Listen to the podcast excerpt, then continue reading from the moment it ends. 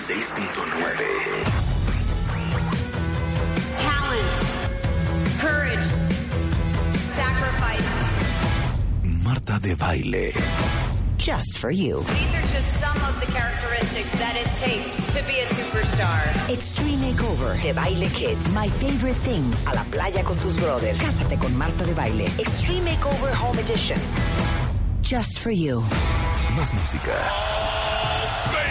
Mejores especialistas. Más invitados. My partner! Marta de baile. 14th season. It's pretty damn good and I love it. Just for you. Marta de baile.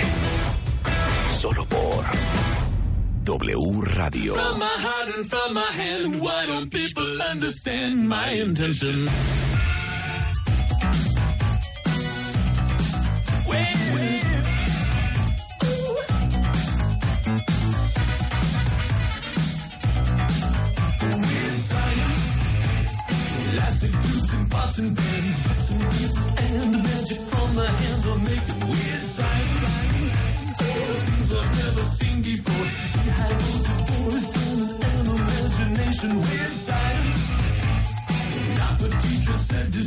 Making dreams come true. Living tissue, warm flesh. Weird science. Plastic tubes and pots and pans. 10 de la mañana con 8 minutos y este lunes, ah no, es martes. Claro, uno se siente descontrolado con el puente, ¿verdad, Giovanni? Queremos porcentajes, cuentamientos. Es un lunes que parece martes o un martes que parece viernes, pero ya estamos en vivo. Tenemos un gran programa.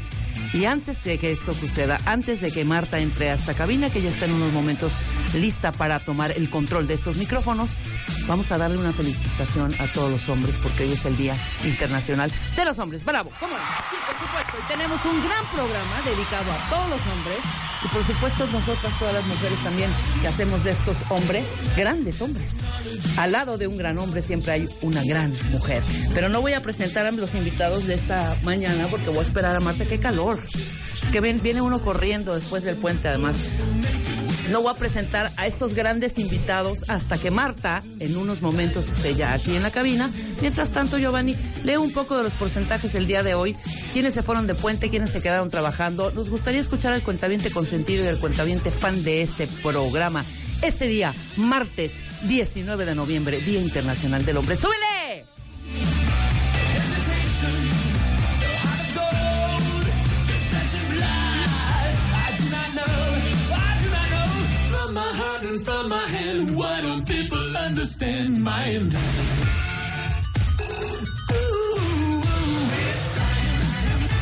Yo quiero que Rulo su día nos venga a explicar qué es esta canción que acabas de poner. En lugar de poner una oda al hombre, no sé, a Napoleón, por ejemplo, que esa, esa canción creo que hundió a todos los hombres. Ahorita comentaremos ampliamente. Con una frase que dice, hombre, si te dices hombre, no interrumpas tu jornada o harás de esta vida tumba y de la tumba morada. o sea, no, ah, bye. Ya, con eso ya hundieron a todos los hombres de le tienes que chingar porque le tienes que chingar. No, estaba, estaba escuchando eh, Spotify de Marta. A ver otra vez, ¿qué estabas? Spotify. ¿Qué, qué estabas? Spotify. Spotify, Spotify, ¿verdad? Spotify. Spotify. ¿Así te gusta más? Y en su, en su lista de Sophisticated Pop, Ajá. ahí encontré esta rolita. Que la neta, la neta, a mí sí me gusta un poquito más. Pues lo sentí un poco fragilona, pero creo que todavía no está. ¡Ay, mira quién está entrando! ¿Cómo no? Por supuesto, sí, señor. Es que no tienes el gusto, Rebeca. ¿Quién es Fernanda Fam- Ah, no, perdón, Marta de Baile, ya está aquí en la cabina. Bravo, un aplauso, ¿cómo no? Rebeca se, Rebeca se rifa de su casa a trabajar.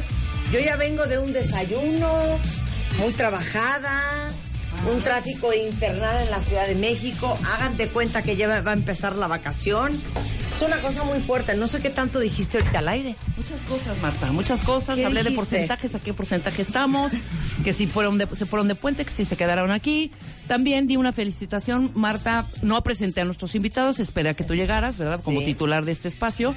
Y felicité a todos los hombres, a todos los hombres, porque hoy, Hoy en su es Día día... Internacional del Hombre. Oye, pero como que han, han pasado desapercibidos. A mí me da mucha tristeza así que debería nadie de lo pasar también. celebra. No, hombre, yo creo que, que está bien. Nadie los pela. ¿Por? Igual que el de la mujer, ¿por? ¿Por? Día Internacional de la Mujer, una, una, una laraca. No debería de haber Día. Internacional de la Mujer. Pues y de no. hecho, no debería de haber Día Internacional del Hombre. Pero Como hoy es Día Internacional del Hombre, que es cada 19 de noviembre, Ajá. que de hecho en 1982, eh, 1992, Sí, 92. Thomas Oster, profesor de la Universidad de Missouri en Estados Unidos, Ajá. dijo, es importante hacer un Día Internacional del Hombre, les voy a decir por qué. Para promover los modelos masculinos positivos, reconocer las aportaciones de los hombres, mejorar las relaciones de género y crear un mundo más seguro, más equitativo Más y mejor. Y hoy justamente trajimos a tres hombres para hablar de las desventajas, Nomás que nos falta las uno. ventajas, los agobios, los costos, la discriminación que también viven los hombres. Y les digo una cosa, La pesadez. el 40% de la audiencia de este programa son hombres. Sí, Hay claro. muchos hombres que escuchan Si este no es que más, ¿eh? Y de repente ellos se sienten ninguneados porque creen que yo nada más hablo para mujeres y cosas de mujeres. ¿Y saben qué? Eso no se los voy a permitir. Claro. Y por eso no saben cómo nos rompimos la cabeza para escoger a tres hombres. Fue neta, ¿eh? De Fue súper especial. Nos rompimos la cabeza porque no, Era una lista. Ese no, ese es medio de hueva, ¿no? No, ese tampoco, ese es muy serio, ¿no? Ajá. Tenía que ser un hombre ¿ese completo. qué? Ese ni hijos tiene. No, ese otro qué, si ni trabaja. O sea, fue, fue una, una, una gran disyuntiva escoger a los tres hombres que están aquí el día de hoy. ¿No? Y quieren que se los presente. Por supuesto. Antes que lo presentes. Y les puedo decir las razones por las cuales invité a estos tres hombres. Sí, claro. por supuesto. específicamente. Muy bien. Pero hay que poner un hashtag en redes sociales. Sí. Vamos a ponerlo. Pues, ¿qué? Gatito. Ser hombre es lo que te gusta. Sí. Sí, ser hombres. Pero así, con, con música romántica. Así como amores. Así es. eh. Ser hombre es. Tres puntos suspensivos. Así. Porque ser hombre es. Ay, los hombres también lloran. Oye, es que ¿Quién es esa canción? Dicen que los hombres no deben llorar. De Leodan por una mujer que ha tratado. No, yo estaba diciendo, estaba escuchando en la mañana a Napoleón que canta una canción que se llama Hombre. Es una canción que en esa frase o en ese estribillo, y ahorita los hombres invitados que tenemos acá me pueden decir si estoy en lo correcto o no. Esa frase creo que hunde totalmente a los hombres. La frase dice así, busca esa parte de hombre, es el segundo estribillo. Dice, hombre, si te dices hombre, no interrumpas tu jornada o harás de esta vida tumba y de la tumba morada. No. De la tumba vas a ser tu hogar si no te si te paras. Claro. O sea, ¿por qué esa, pues, un descansito a los hombres, no? Ok, entonces, ¿cuál es nuestro hashtag? Qué cansancio. Ser hombre es Ser hombre es, les digo una cosa, you don't miss what you don't know. O sea, no extrañas lo que no conoces. Mira, a ver, Esos dicen que los hombres no deben llorar. a ver. El coro. Tu procedimiento clave. me hizo padecer, King clave, claro. Ah, ya, quiero llorar. No, de veras quiero llorar. Yo tengo una debilidad muy cañona por los hombres. Sí, totalmente. Mira lo que nos acaba de mandar Marta Barragán. Ahorita voy a, voy a presentar a los hombres que están aquí en el estudio Ajá. y vamos a tener una conversación coro. muy cañona. que los hombres no deben llorar por una mujer que ha pagado mal, pero yo no pude Contener mi llanto. contener mi llanto, cerrando los ojos, me puse a llorar. ¡Ay, ay, ay! ay cerró sus ojitos. Oye. Pero vean qué bonito lo que, lo que manda Marta. ¿Qué mi dice? to- Mi, tocaya. Hombre, necesito música así y reverb. No naciste celoso. No naciste agresivo. No naciste violento. No naciste enojado. No naciste infiel. No naciste machista. No naciste intolerante. Insensible. No naciste con un deseo sexual incontrolable. Todo fue aprendido, incluso por invitación. ¡Ándale! Claro, incluso por invitación, qué Les digo una cierre. cosa, hoy yo sí quiero celebrar a los hombres porque amo a los hombres y porque no puedo creer la vida de los hombres también. No, está cañón. La vida de las mujeres está cañona, pero la vida de los hombres también está cañón y hoy les vamos a hacer justicia. Les digo a quién invité a esta mesa del Día Internacional del Hombre. ¿Cómo no? Ok, primero voy a presentar a justamente es, es, es como el padre de las hipotecas. Lo Eh, amamos, es además. nuestro fundador de Tu Hipoteca Fácil, que es una empresa líder en servicios de asesoría patrimonial hipotecaria. Lo han oído muchas veces porque Fernando Sotogey ha venido a ayudarnos con el tema de las hipotecas. Pero ¿saben qué? Eso lo vamos a poner hoy de un lado. Fernando Sotogey es hombre, es padre, es hijo, Sí, es hermano. Y es padre de tres hijos. además. Y yo he platicado mucho con él de su paternidad. Y como padre divorciado, de todo lo que ha vivido, este, al ser padre de tres hijos, bienvenido Fernando Sotogey. Marta Baile eres lo Y te, y te invitamos porque eres muy divertido. ¡Bravo! ¿Sabes qué? Porque eres muy neto y muy transparente. Y aquí no, no queríamos que viniera un timador a echarnos un choro filosófico. Ah, gracias, gracias. O sea, queríamos que alguien que hablara con la verdad. La verdad, la verdad. Claro. Señoras y señoras, también está con nosotros un padre, hombre, muy inteligente, que me divierte mucho y que también no, no tima. Es honesto, es transparente y no podía faltar en esta mesa. Y que la verdad se me ocurrió a mí, acéptalo, Rebeca. Sí, Se totalmente. me ocurrió a mí. Sí. Y yo, pero yo dije, gran- muy bien. Un gran mercadólogo, un gran manager, crítico de televisión, productor musical, juez, amigo, amante, hermano y padre. Él es Arturo López Gavito. Bienvenido.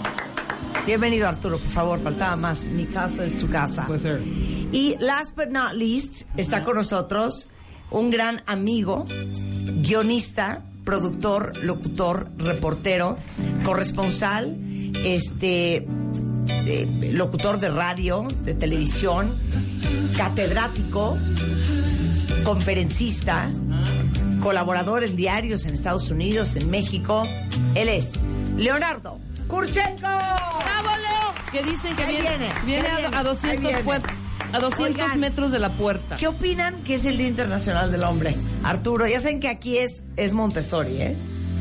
Bueno, Fernando y yo lo platicábamos hace un rato. A mí me parece que no debería de existir un Día del Hombre, como no debería de existir un Día de la Totalmente Mujer. de acuerdo contigo. Primero, ¿no? Porque justo esa división entre géneros nos tiene donde nos tiene hoy en día. Sin duda. Es una cosa que no tiene sentido de ser. Este, a mí me sorprendió cuando me buscaste para el tema del programa. Dije, Día Internacional del Hombre. Y eso, y eso. ¿A- no- a poco ni sabían que existía un Día no, Internacional del ni idea. Hombre? ¿Tú sabías? No. No tenía ni idea que existía. Pero hay un Pero- término que me gusta más y ¿Qué que es? acaba de acuñarse, que es la nueva masculinidad. La nueva masculinidad. Y yo soy un digno representante de la nueva masculinidad, como yo creo que tú lo eres también. de sin lugar a un digno duda. representante. sin lugar A ver, pero duda. A ver, ¿cuál es su nueva masculin- masculinidad? Es justamente separar los roles clásicos que tiene el, el hombre de lo que se ha hablado, ¿no? De, de la virilidad, del proveer, de ser la figura que de pronto lleva una familia, de ser el eje rector. Vamos a pasar a todos los emen- elementos vulnerables que puede tener un hombre que lo hacen aún más hombre y que me, enca- me encantaría discutirlos esta, esta mañana en la mesa. Eh, me- ¿Sabes qué, Claro. Arturo? Sí, me lo, lo pago. Muchas Lo gracias. pago, Adelante. lo pago. Ok, pero primero yo quiero que todos se presenten y digan quiénes son, cuál es su estatus, a qué se han dedicado, eh, son padres de cuántos y, y, y, y un poquito de, de cómo es su vida y qué han hecho en la vida. Adelante, Fer. Vas, Fer. Bueno, yo soy Fernando, soy hombre en todo el sentido de la palabra y para ser hombre se necesita tener eh, congruencia entre lo que dices y haces y te agradezco mucho que me veas así, Marta.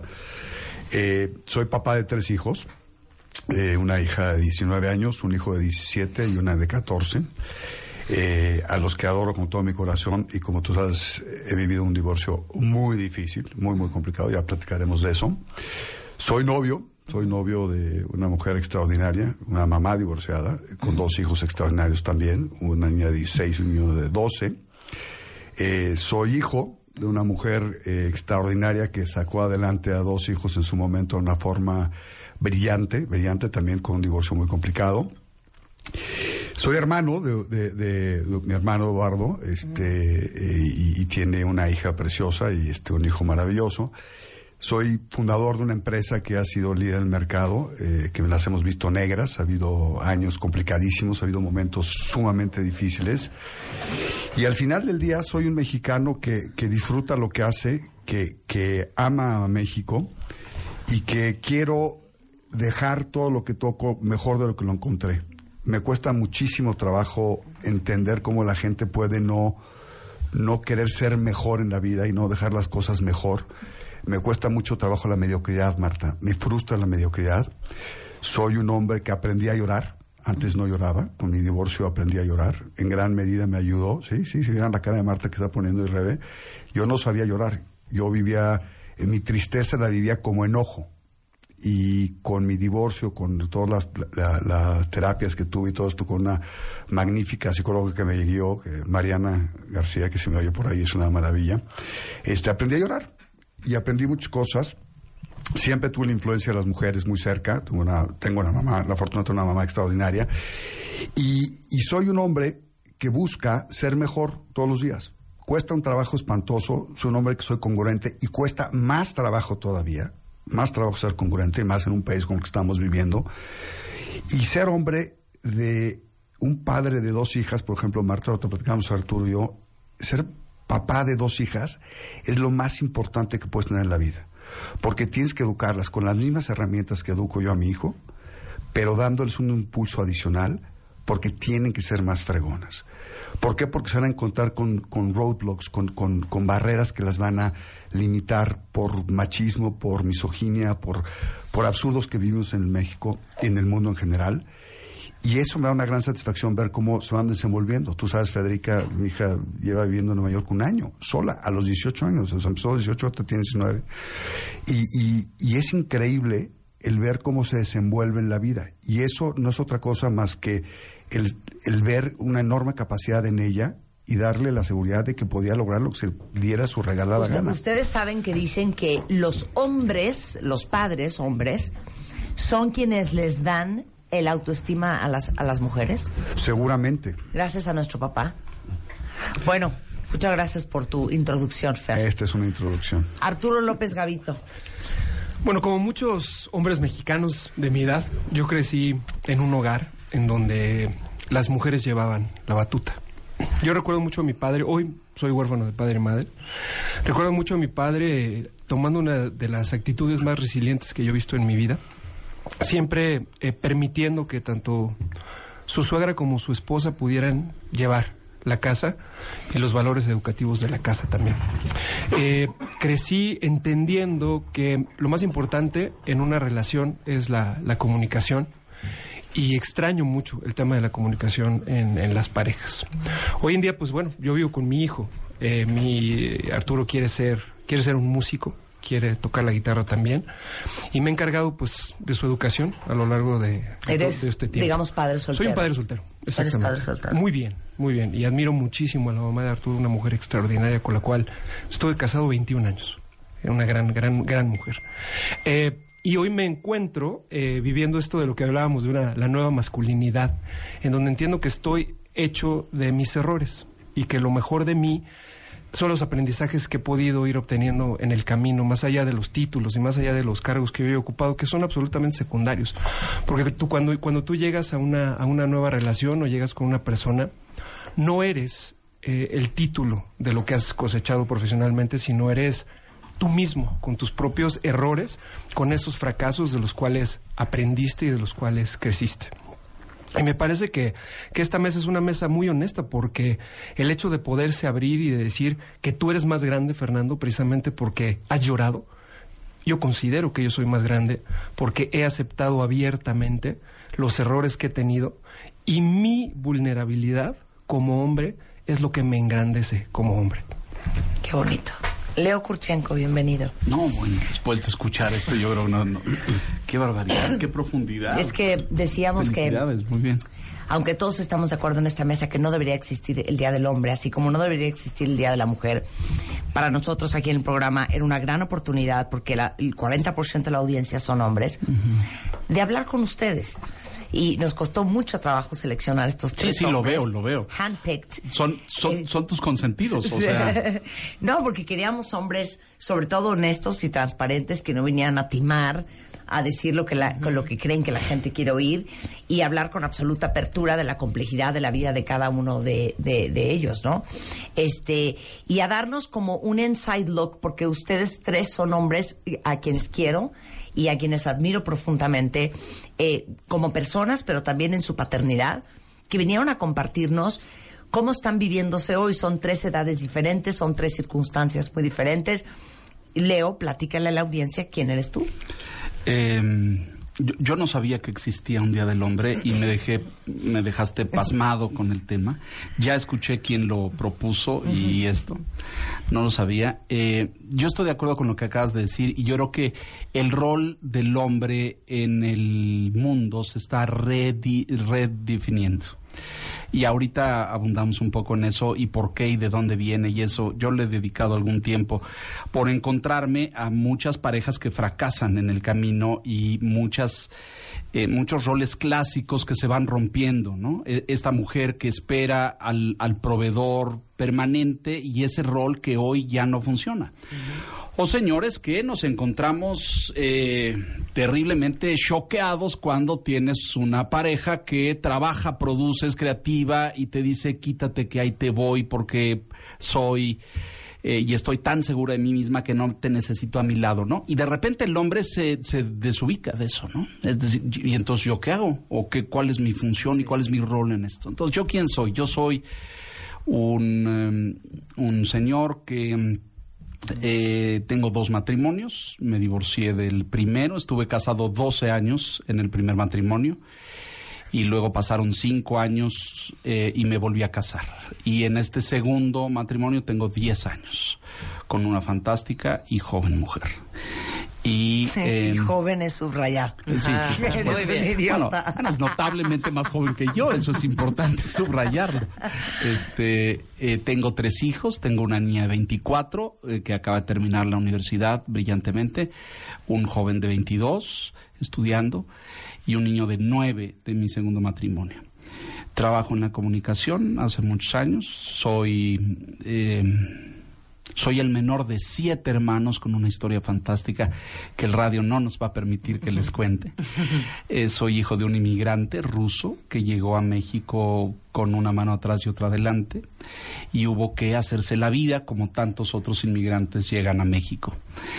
Eh, tuve una madre fantástica, eh, sensible, cariñosa, poderosa, trabajadora, eh, innovadora. Hizo una fundación para niños enfermos en los años 50 del siglo pasado, cuando eso de la filantropía y las ONGs no existían. Y a mí me impulsó enormemente eso a ver que buena parte de la vida tiene que ver con el compromiso social y buena parte de darle sentido a tu vida tiene que ver con pensar y hacer por y para los otros, ¿no?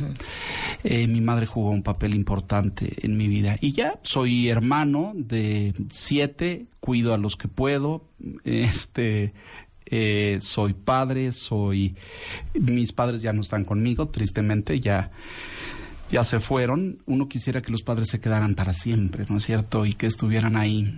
eh, o, que te vean y que los hagas sentir orgullosos de lo que has hecho en la vida, ¿no es cierto? Y bueno, pues aquí estoy aprendiendo un poco y tratando de transmitir. Hoy estoy muy obsesionado con transmitirle a mis hijos, ya en edad pues adulta, adultos jóvenes, pero eh, algo de lo que he aprendido en el camino, ¿no? Y, no solamente con el ánimo de ahorrarles tropiezos y descalabros, sino que entiendan desde muy jóvenes eh, dónde están los acentos de la vida o dónde están las cosas importantes y que no te pierdas en, en, en tanta, en tanto oropel que hay en, en el camino, ¿no? Por ahí. Regresando del corte, vamos a hablar con estos tres hombres de los costos de ser hombre hoy en día, lo más difícil de ser hombre, lo que más les duele, eh, los ajustes más violentos que han tenido que hacer el día de hoy, como padres, como hermanos, como líderes de familia eh, y sin duda alguna como, como parejas. Y muchas otras cosas más hoy celebrando a los hombres en W Radio. No se vayan. W Radio 96.9. Fotos, fotos, videos, videos, historias, historias. Síguenos en Instagram, W Radio-MX. No te pierdas a Marta de Baile, dentro y fuera de la cabina. W Radio-MX. Marta de Baile. On the go. Son las 10.42 de la mañana en W Radio y hoy, no me lo van a creer, pero es el Día Internacional del Hombre. Eh, todos aquí en la mesa pensamos que ni siquiera debería de existir, igualmente que no debería existir el Día de la Mujer, no debería de ya ser un tema, pero sí es hoy. Y esto nos dio pie en este programa a hacer algo que nunca habíamos hecho antes, que era hablar con tres hombres sobre lo que significa ser hombre hoy en día, sobre los costos, los desafíos, las desventajas, las ventajas, los mitos sobre la masculinidad. Y tengo en la mesa a Leonardo Kurchenko, a Fernando Sotoje y a Arturo López Gavito, tres hombres que quiero y admiro y que me parecían tres puntos de vista muy diferentes sobre el mismo tema. Y antes del corte, eh, acuérdense que el hashtag es ser hombre es. Y bueno, aquí tenemos desde siempre buscar una solución a los desafíos, pues como que ser padre es lo mejor, lo peor que nos juzguen. Eh, ser hombre es que en los grupos de WhatsApp con tus amigos, con un ok, basta. Este, ser hombre es una responsabilidad que debe ser tomada con firmeza, empatía y corazón. Ser hombre es tener la facilidad de hacer del uno en donde sea. O sea, hay una cosa muy variada aquí en redes sociales. Pero les preguntaba antes del corte. Vamos a ponernos serios. ¿Qué es lo más complicado y lo más duro de ser hombre? Arturo. Bueno, mm, que siempre tienes las de perder. En una sociedad como la de hoy, eh, cuando está el papel de una mujer versus el papel de un hombre en temas laborales, en temas jurídicos muy probablemente también, siempre el hombre hoy en día con esta exacerbación de lo que es la feminidad y los temas feministas, siempre tenemos mucho por estar debajo de esto. Ahora yo lo que decía o lo que Pero qué chistoso que digas eso. Porque obviamente eh, con todos los movimientos que se han despertado en los últimos cinco años, el tema es que se siente que las mujeres siempre llevan las de perder. No, eh, lo que pasa es que existe hoy en día, no sé ustedes qué opinan, pero el, el tema de la, la- es hoy una preconcepción, ¿no? De que la mujer, por lo menos en, en- en ciertas cuestiones, está por debajo del hombre y yo pienso que no. O sea, desde que se inicia el tema de el Día del Hombre y el Día de la Mujer, ya empiezas a, generar esta rivalidad innecesaria y estúpida, ¿no? Y ahora creo que hombres y mujeres, salvo este enorme y, y- y gran proceso de ser madre, ¿no? Y todo lo que esto conlleva, somos exactamente iguales en todo, absolutamente. Y, y de hecho yo te diría, Arturo, lo que platicamos también antes de, de entrar al aire, o sea, eh, las mujeres en el mundo que estamos viviendo hoy están mucho mejor wired o conectadas para ser exitosas que los hombres. Y me explico. En- desde las épocas de las cavernas, la prehistoria, las mujeres se quedaban en casa tejiendo, armando, eh, procesando cosas muy finas, detalles muy finos. Y los hombres salíamos y cazábamos, y éramos estas bestias brutas que, que tenían conocimientos este, de, en base a la experiencia, pero no desarrollaba estas habilidades, digamos, materiales o- o minuciosas. Y las mujeres, yo siempre lo he dicho, que son mucho más cuidadosas que nosotros. Y eso para mí es una cosa que debemos reconocer sin lugar a duda. Para mí las mujeres son están mucho más preparadas por su forma de ser para el tema de desarrollo profesional hoy en día. Sí es cierto que han sido abusadas brutalmente en todos los ámbitos, este, y, y bajo ese estúpido pretexto de que son más débiles, pues sí es que eran más débiles quizás físicamente, pero no eran más débiles intelectualmente, no eran más débiles desde el punto de vista sociológico, desde el tema psicológico. Eh, de hecho, son bastante más hábiles que nosotros los En hombres muchos para sentidos. que manipular y, y para hacer las cosas y ya platicar mi experiencia personal en algunos, en algunos temas de sentido, ¿no? Pero lo que sí es muy cierto, Marta, es que a mí, por ejemplo, lo, lo- lo más difícil como hombre es que no tienes derecho a fallar. No puedes fallar como marido, no puedes fallar No como papá, no puedes fallar en tu empresa, no puedes fallar como empresario. O sea, no puedes fallar, A mí Marta. Eso me trauma y eso que yo, eh, por lo menos eso es lo que dice mi marido, eh, soy más hombre que mujer. O sea, tengo un lado muy masculino. Pero eso me, me- me da un shock espantoso. El hecho de que la, el valor, la, el éxito de un hombre está basado en qué tan, valga la redundancia, exitoso profesionalmente seas. En todos sentidos. A diferencia de las mujeres, si eres mujer, y vamos a ser bien sinceras, y eres una chingona, y eres una máquina de producir ideas, eh, eh, lana, trabajo, Oye, es un gran plus, Sí. pero no es algo que intrínsecamente se ha esperado de una mujer. Un hombre, Era, desde era. que nace, Digo que era. Pero esto Marta. yo creo que sea, no, yo creo que todavía. Tus. Yo también hijas, creo que mis todavía. Yo hijas. creo que todavía, perdóname. Ah, sin duda general, Perdóname. sí. O sea, se los estamos Si diciendo a eres las mujeres. una fregona, Sí. qué plus. Pero si no eres una máquina, Ok, ya te entendemos. Oye, nadie te va a juzgar, ¿eh? Claro. Si te dedicas al hogar, a los hijos, Pero al hombre a sí. tener, a tener Pero al hombre la sí. ropa planchada, la casa impecable, Es los lo que tocas divinos, culturalmente. Estás perfecta, ¿eh? Claro. Los hombres, si ustedes no son unos chingones, Estamos son jodidos. básicamente unos losers. Sí. Es correcto. Y para lo que vinieron a este mundo, pues no lo están haciendo. Es correcto. Es correcto. Eso, eso no, Totalmente. Totalmente. me trauma. hay una carga cultural brutal que, que yo insisto, creo que esto está en, en transición y en cambio en los, es de- y lo, lo ubico de los sesentas para acá y del surgimiento del movimiento feminista y del empoderamiento de la mujer y bla y todas estas cosas. Pero eh, ya no, pero sí, la mujer estuvo sobajada, acosada, marginada, escondida en el rincón. Las expectativas eran pues las del hogar. Y la expectativa del hombre era salir y hacer todo lo demás, Claro. y triunfar, y ganar, y proveer, y Sí. mantener, y que todo el mundo estuviera sano, feliz y contento. Ese rol está cambiando. Y está cambiando por mujeres como tú, gracias a Dios, ¿no? Que, digo, ustedes no lo saben, pero Marta gana más que nosotros tres juntos, ¿no? Bueno, sin duda.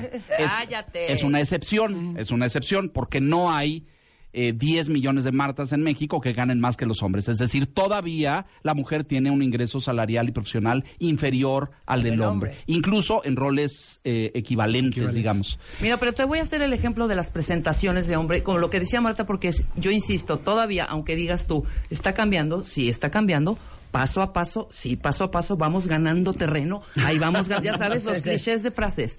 Pero las presentaciones a mí de pronto, por ejemplo, el señor, te presento al señor Kurchenko, es un gran periodista, un extraordinario comunicador, es eh, maestro en ta, ta, ta, ta, ta.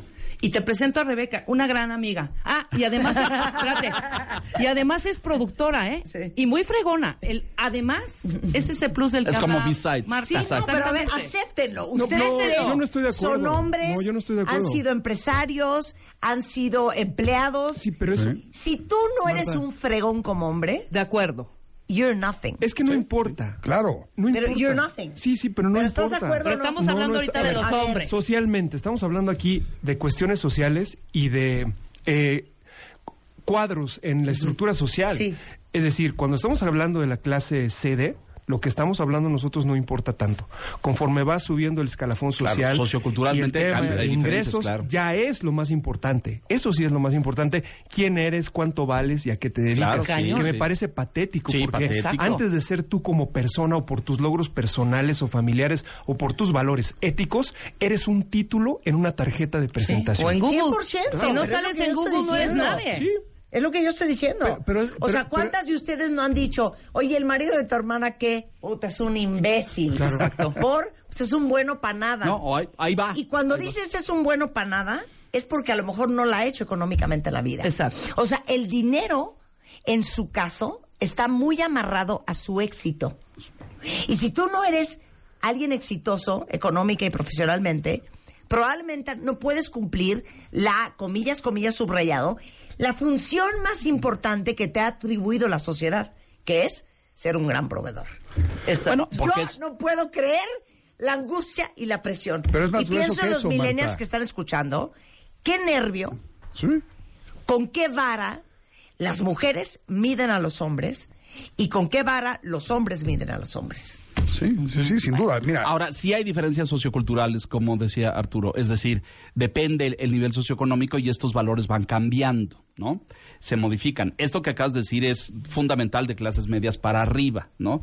De clases medias para abajo, es- es- estos valores cambian un poco, aunque son extendidos en términos de la masculinidad está en razón directa con su capacidad de, pro- de proveeduría, Sí, ¿no? exacto. El proveedor Claro. potente es un gran hombre.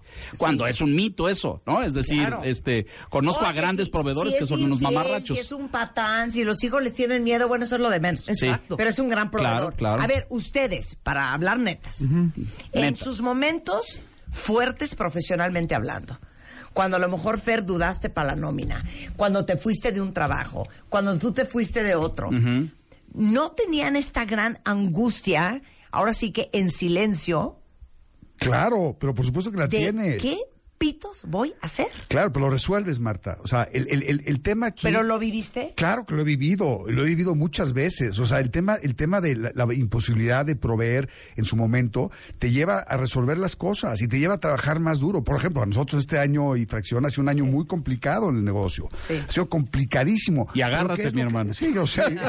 y tú y yo lo, lo platicamos antes de la elección, de Así hecho. es. Pero bueno, lo, lo que es muy importante aquí, Marta, es que tú dices una cosa. Lo que hace es que te sale un instinto natural en donde trabajas más fuerte, más duro, más horas, visitas más cosas, 100%. haces más cosas. A ver, las mujeres y es, también. Y tú dices una Las cosa. que somos y- mamás y solteras. y lo voy a decir, Hacen lo todas vivimos esas igual. cosas, claro. es angustiante No, pero a no me decirlo menos. No te entiendo perfecto. Es pinchísimo. Porque yo, si el día de mañana me empieza a ir mal, te lo juro que psicológicamente, porque yo estoy en esa posición, porque estoy casada, bueno, ahí está Juan. Claro, claro. Pero en su caso, No hay, do- no hay No. dónde. no, no hay dónde. No hay dónde, claro. Ahora, tú no también, puedes decir- también hay otro lugar, que es el lugar de la planeación. Y eso tiene que ver con la nueva masculinidad de lo que les hablo. Es decir, si tú eres una persona ordenada en tus finanzas, que es, por ejemplo, ¿cómo vivo yo en ese sentido? Siempre la vida me llevó a aprender que un día el trabajo dentro de una empresa se iba a acabar. Ajá. Entonces comprendí perfectamente que para llegar a ese momento yo tenía que, ser previsor claro. y preparar el camino. Se acaba de pronto una, un- un- una posición en una empresa y veo que me quedo yo conmigo, nada más. No tengo a dónde voltear.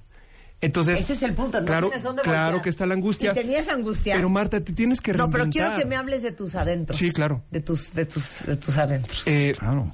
más que por una preocupación económica, me preocupaba yo por cómo me iba a reinventar. Cómo iba a ser una mejor versión de mí en un lado independiente. Después de haber sido parte de corporaciones durante 30 años de trabajo. Ese es el reto. Cuando tú dejaste tu chamba, después de 24 años. después de 24 en años. esta casa que hoy nos alberga. Pero yo, yo me acuerdo, pasar. yo me acuerdo, estaba yo a tu lado, Es correcto, sí. de, de el mundo que traías cargando en los hombros y de la dimensión de las decisiones que tenías que tomar para sobrevivir. Y además esa, esa terrible, eh, tú decías eso, ¿qué es lo más feo de ser hombre? Eh, No puedes fallar, es decir, te tienes que parar al día siguiente, aunque te lleve el nabo y te sientes que te quieres quedar debajo de la cama, Es eso. porque estuvo feo, porque no estuvo padre, no te sentiste bien, no te valoraron como persona, lo que fuera. Pues hay que pararse porque hay que pagar la colegiatura de la criatura, porque hay que traer el súper a la mesa, etcétera, porque es una obligación que traes cargando culturalmente. que Pero sí. te voy a decir otra. Eso no se acaba. Eso no se acaba. No se acaba. Yo pasé ya los 50 años, Sí. ¿no? Y estoy a la mitad de la década que sigue. Y uno diría, bueno, pues ya uno podría relajarse un poco en decir, hay algunas cosas básicas o esenciales que están resueltas y ya, pues los niños ya agarraron su camino y eso. Pero no. La angustia se mantiene, porque, digo, com- no vamos a meternos en el escenario que vive este país en este momento para no deprimir a nadie, pero bueno, y si mañana se acaba la chamba y el contrato y la cosa y eso, ¿y qué hubo? Es decir, ya te reinventaste tres o siete o cinco veces que dices, bueno, saldrá, ¿no? Pero no se va cansando, hija. Ahora, le una pregunta. ¿Cuál es la diferencia entre una mujer que es madre soltera y que además mantiene Yo creo que a, es su, la- a su propia madre Yo creo que es la misma. o a sus hermanas Yo creo que y es idéntica, Entonces, por no es un tema de género, es No. un tema de responsabilidad. Pero culturalmente Sí, nosotros la cargamos de origen. Ellas claro. la cargan solamente Por- por un si- hecho. por, por, por decisión, Por porque de- claro. se deshicieron, se deshicieron de un palurdo que les roncaba junto y que o no servía no para nada. quedó de otra, ¿eh? Claro, también. Pero lo que yo te quiero decir es que si una madre soltera, y porque yo he sido madre soltera los últimos 22 años de mi vida, es una fregona, aplausos para ella y te quitas el sombrero. Pero si un hombre es chingón, seas o no padre soltero, oye, pues lo mínimo, ¿eh? Lo mínimo. Pues tocaba. Eso ¿no? es lo que se espera de ti, es lo que yo les quiero decir. Sí, tienes razón. La expectativa es mayor. ti. ¿eh? Socialmente hablando. así Oye, es. tú que eres padre soltero. Yo, yo me quito el sombrero porque sé lo que es, porque soy madre soltera. Sí. Eh, y porque ¿Y por qué nos quitamos el sombrero cuando vemos un padre soltero? Porque decimos, ay, ternura, Mm. está haciendo lo que en realidad no le corresponde. Que eso tiene que ver también con lo que tú tocabas al principio, Los que roles. es esta nueva masculinidad. Pero sí me corresponde. Pero claro que te corresponde. Y les quiero explicar por qué. Porque este hecho no es fortuito, esto fue un acuerdo. Y ahí es donde nosotros tomamos ese tipo de roles, donde tenemos que combinar ya el tema de también seamos mujeres como hombres. Es decir, no es un tema de sexo, es un tema simplemente de ideología. De carga cultural. Eso es todo. Regresando del corte, ¿Otra vez? Sí. Qué barbaridad. Vamos a hablar de la represión, de las desventajas, de las ventajas de ser hombre y otras historias muy graciosas que tengo de estos tres hombres enfrente que ellos desconocen, que yo conozco, al volver en W Radio. Marta de Baile en W. A wradio.com.mx. Entra. Checa más información de nuestros invitados, especialistas, contenidos y escucha nuestro podcast. Podcast. Marta de Baile. On the go. Son las 11.12 de la mañana en W Radio y hoy es el Día Internacional del Hombre, lo crean o no, sí existe. Y nos parece que no, Sí no debería de existir, hombres. claro, sí existen los hombres, aunque dicen que no pueden llorar. Ajá. Pero fue un gran pretexto para hablar con hombres en este programa. Está en la mesa Arturo López Gavito, Fernando Sotogey y Leonardo Kurchenko. Y estamos hablando sobre la nueva masculinidad, sobre la masculinidad. Les pregunté antes del corte y no hemos podido avanzar porque no me lo han podido contestar. No, es que no nos ¿Qué es lo más tú. Difícil de va. ser hombre Muy para fácil. cada Una uno frase. de ustedes? ¿Sabes? El pípila. Eso es lo más difícil. El pípila. Cargar con una losa Pero sí concreto. cargan con una losa. Bueno, eh, eh, cargas culturalmente por Oye, estas tú expectativas tienes y una estas esposa obligaciones. que es una máquina de champán. No, gracias a Dios. Ok, pero tú no te echas en tus laureles. No. Tú pues claro que no. Culturalmente es imposible echarte sobre tus laureles. culturalmente es imposible Más echarse- uno es educado para eso, ¿no? Claro. Deshazte de ese rol. A ver. No, más no, puedes fallar, Marta, lo que te No decía. puedes no fallar. puedes fallar, entiéndeme esto. o El pípila. El pípila, esta, esta losa que cargamos. Independientemente de que lo hacemos porque nos gusta, porque es un rol que, que- que nos queda cómodo, porque es una, de generar grandes satisfacciones en todos sentidos, el no poder fallar está cabrón. Ahora, quiero hacer una pregunta a estos dos caballeros que están aquí. Venga. En el ámbito sexual, ¿se corre también con ese riesgo? Yo creo Claro, que sí, claro. Hay enormes claro, expectativas. claro. Y si no la cumples, eres un mega loser. Y entonces la colaboración, ¿dónde queda?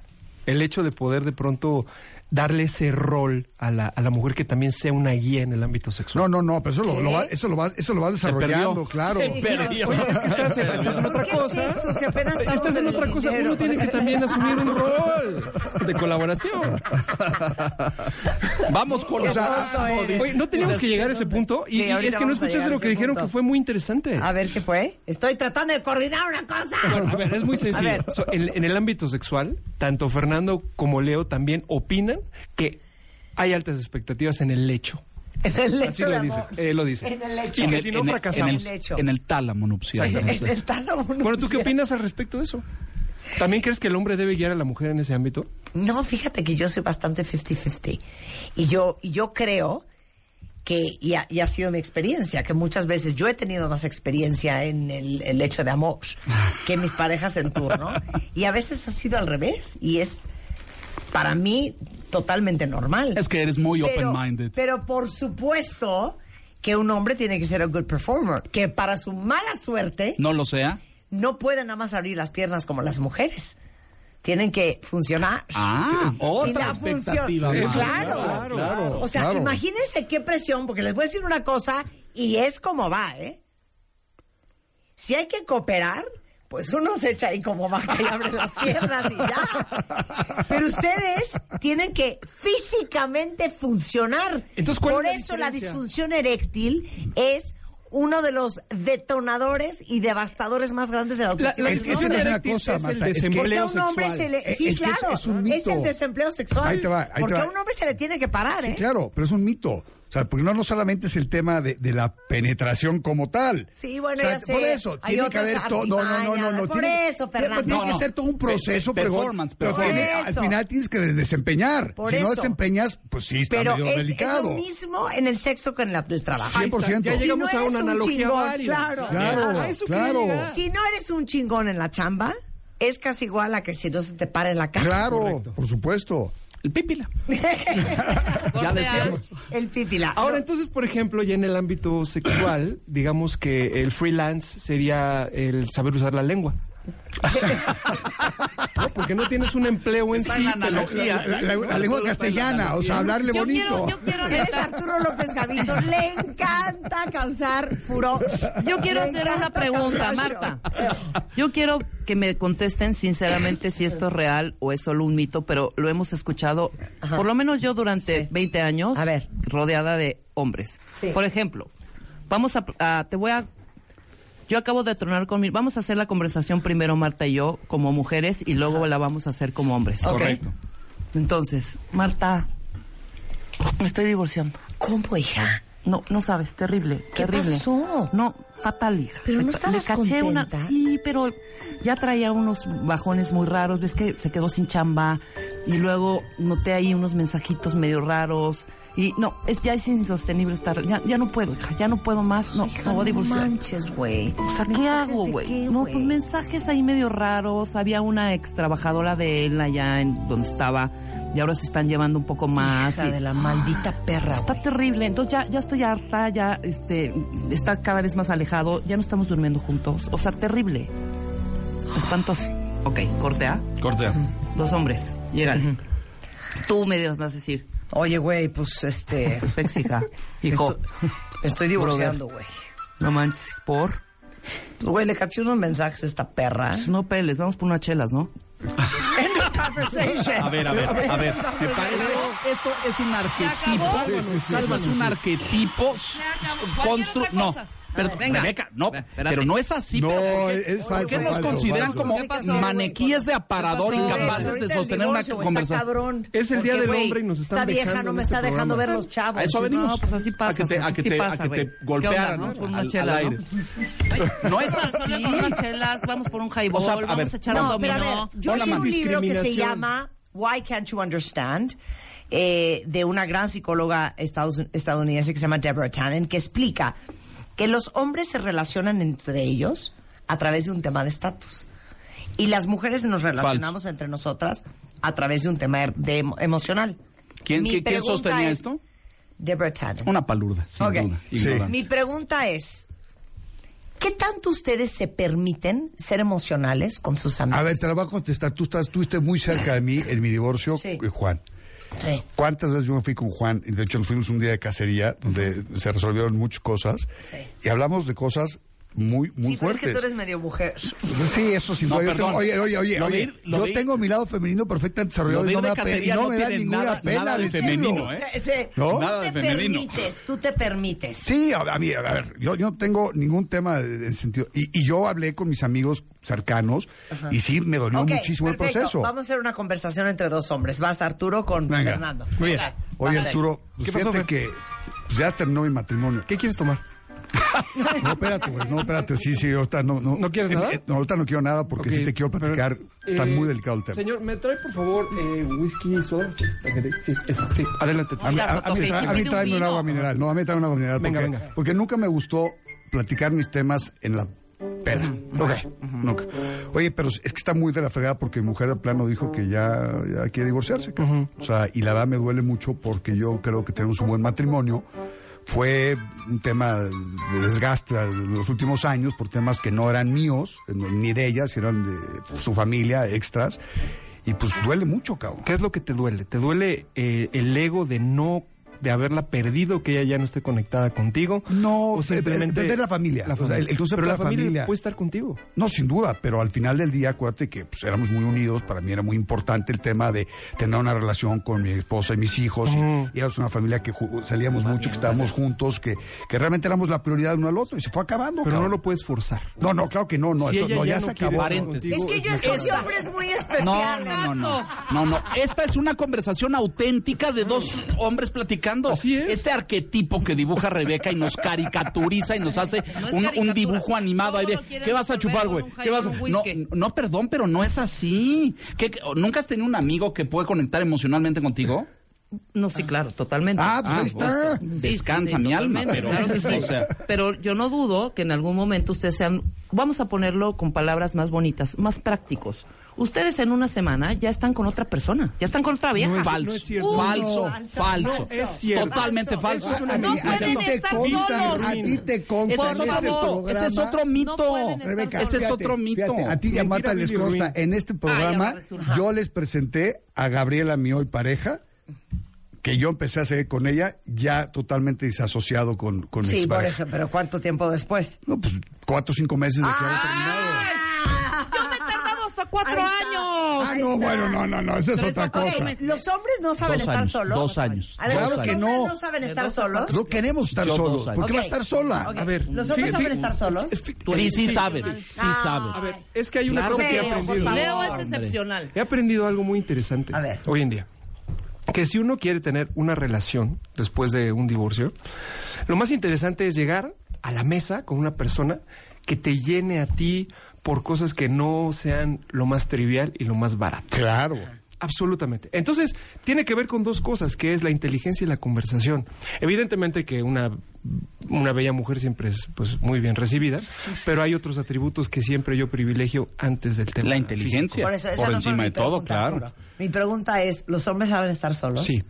¿Cuánto tiempo? Cero se me hace. No, ¿cuánto tiempo? Cero se me hace. Poco. ¿Cuánto es tu Dos años poco. entre una relación Bueno, y otra. ¿Cómo dos. que no? Leo por Dios, tú, hombre. Cuatro, No, hombre, tú cinco cuatro meses. meses. No, a ver, yo Cuatro años y medio. pero Ahí fue está, porque fue está. circunstancial. Para mí fue circunstancial, Marta. O sea, para mí fue A ver, alégale. A ver, alégale. No, no Ahí está, cuatro años y medio. A los ¿Cómo que grown no? persons a esta Vamos a destruir los mitos que han construido ustedes de la masculinidad malentendida. No, pueden estar solos. Pero qué, qué, qué mamarrachada Pero es qué esa. bonito que nos están aclarando. A ver, ahí te van. Si los A ver, mantuviera... para ahí, para ahí. A ver. No pueden estar solos porque qué. Porque son unos codependientes No, ¿por qué patológicos. ¿Por qué? Leo, que ¿Por qué no pueden estar solos? Ese es el problema. No, no sé si es que no puedan o es que si no quieren Exacto. estar solos. No, a ver, te voy a porque sacar. los hombres necesitan Se abre una ven- A ver, no, no, Ma- Los Marta. hombres necesitan mama. ¿Ves? No, Fíjate. regreso. A ver, regreso. Claro, porque somos leche incapaces. materna. No, porque somos incapaces. No, porque el hombre en su el hombre es naturaleza... capaz de cerrar ciclos muy fácil y guardar las cosas en un cajón y decir, esto ya se acabó, Eso. lo que sigue, Marta. Usted- a ustedes les cuesta más trabajo eso. Sentimentalmente Sí. sí, tenemos esa habilidad de Sí decir, la tienen. claro que sí, Sí la de colocar ¿verdad? las cosas en su cajón y decir, esto ya se acabó. Sí. En cuatro El, seguir yo, el se, claro, ¿no? Y, y podrías hasta antes, el cerrar el ciclo. ¿Por qué? Porque ya te diste cuenta, llegaste a un proceso de desgaste. Los ¿Y por hombres, acuérdate que, los ponemos las cosas en su cajón. En ese sentido, emocionalmente más eficientes que las mujeres. Porque somos pragmáticos, porque si no nos comía el león. O sea, si no eres pragmático, resuelves la cosa en ese momento, te carga la chingada. Porque yo, por yo creo que la forma en que una mujer construye una relación emocional es en, diverso, en diversos niveles, ¿no? Una, una mujer construye una relación eh, física, carnal, intelectual, racional, de humor, de música, de, de muchos niveles. Y a lo mejor los hombres eh, nos concentramos más, como decía hace un momento eh, Arturo, acerca de la inteligencia, una buena conversación, una buena compañía, el- el- la parte estética sin duda es un valor de peso. Y ya no pensar, oye, baila bien o no baila bien, pues a lo mejor no nos importa, a una mujer sí le importa. Eh, hay más niveles, creo. Y No- llega una no edad, sé. Leo, en la que entiendes que lo más valioso que tienes tú es el tiempo. Claro. Y cómo inviertes tu tiempo y con quién lo inviertes. Entonces, esa es una, una manera en la que empiezas a cosechar nuevas relaciones y quien no agregue valor a tu vida Claro. no puede estar en tu vida. Llámese hombre, mujer o quimera. Por eso hoy paso más tiempo contigo. ¿Conmigo? Sí, contigo. Conmigo. Oye, si te mantiene una mujer, Ajá. ¿eres un mantenido? No he conocido, yo no conozco ese ese estatus. La verdad lo he ansiado en algunos momentos. de, ¿Y qué se sentirá? ¿No? Tirarse a la hamaca y decir, No, pero si te mantiene una mujer neta, ¿eres un mantenido? No, No creo, ¿eh? no, ¿por qué? Ay, mira, Arturo, yo te voy a pedir un favor. Si vas a venir aquí a timar. Oye, es que es en serio. es que ya No, para. A ver, a, a ver. ¿Tú podrías que te mantuviera una mujer? Nunca me ha pasado. ¿Podrías? ¿Puedo? ¿Por qué no? Si, si se dividen los Fernando. roles, Mira, yo de entrada nunca dejaría de trabajar. O sea, de entrada jamás me tiraría a la hamaca, nunca. Sí. Pero si mi mujer le va mejor que a mí, a mí me encantaría poder gozar los éxitos con ella. Y sí, de repente decir, ay, puta, qué sabroso, qué rico, y que llegue y me encuentre resuelta parte de mi vida, sería fabuloso. si tu pareja Nunca te tiene ha un pasado. ingreso, Nunca me ha pasado. Es más, Leo. Yo me avecino a ello de forma, de forma muy próxima, de forma casi, para- bueno, en unos años, cerrar, pero va a suceder, Si por tu supuesto. pareja tiene un ingreso, ella también, por naturaleza, está de algún modo obligada a poder cooperar con lo que estás haciendo. ya te vi Ok, tu cara, ya me preocupó, ya me preocupó tu otra. cara que pusiste. Voy de lo profundo a lo más superficial y de vuelta. ¿Siempre tienes que pagar la cuenta cuando sales con una mujer? Yo sí, siempre lo hago. ¿Por eh, qué? Por cultura, porque así me formaron y porque me siento bien haciéndolo. Fer. Yo también, y te voy, a, contar- te voy a contar una anécdota muy curiosa. Cuando yo me fui a trabajar a Atlanta, a un despacho de abogados, en- como parte de la entrevista, era ir a comer con una socia. Fui a comer con una socia, una associate y yo. Y llegamos a comer a un restaurante muy bueno en Atlanta. Estoy hablando hace veintitantos años. Pues ahí va, ahí va el güey de Sotogey, llega la cuenta y la paga Sotogey.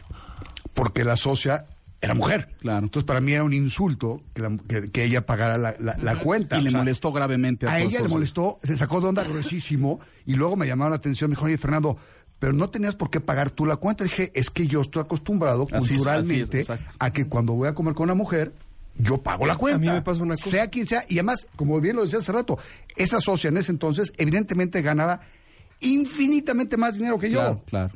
Pero yo tuve el, el- el the right thing o la forma correcta de caballero de pagar la cuenta. Mi, mi método es diferente. Yo creo que la primera vez que salimos, sí pago. La segunda también. La tercera ya me hago un poco tonto con la cartera hasta ver si ella va a hacer el esfuerzo. Y si no hay de parte de ella Un esfuerzo. un esfuerzo, no hay cuarta salida.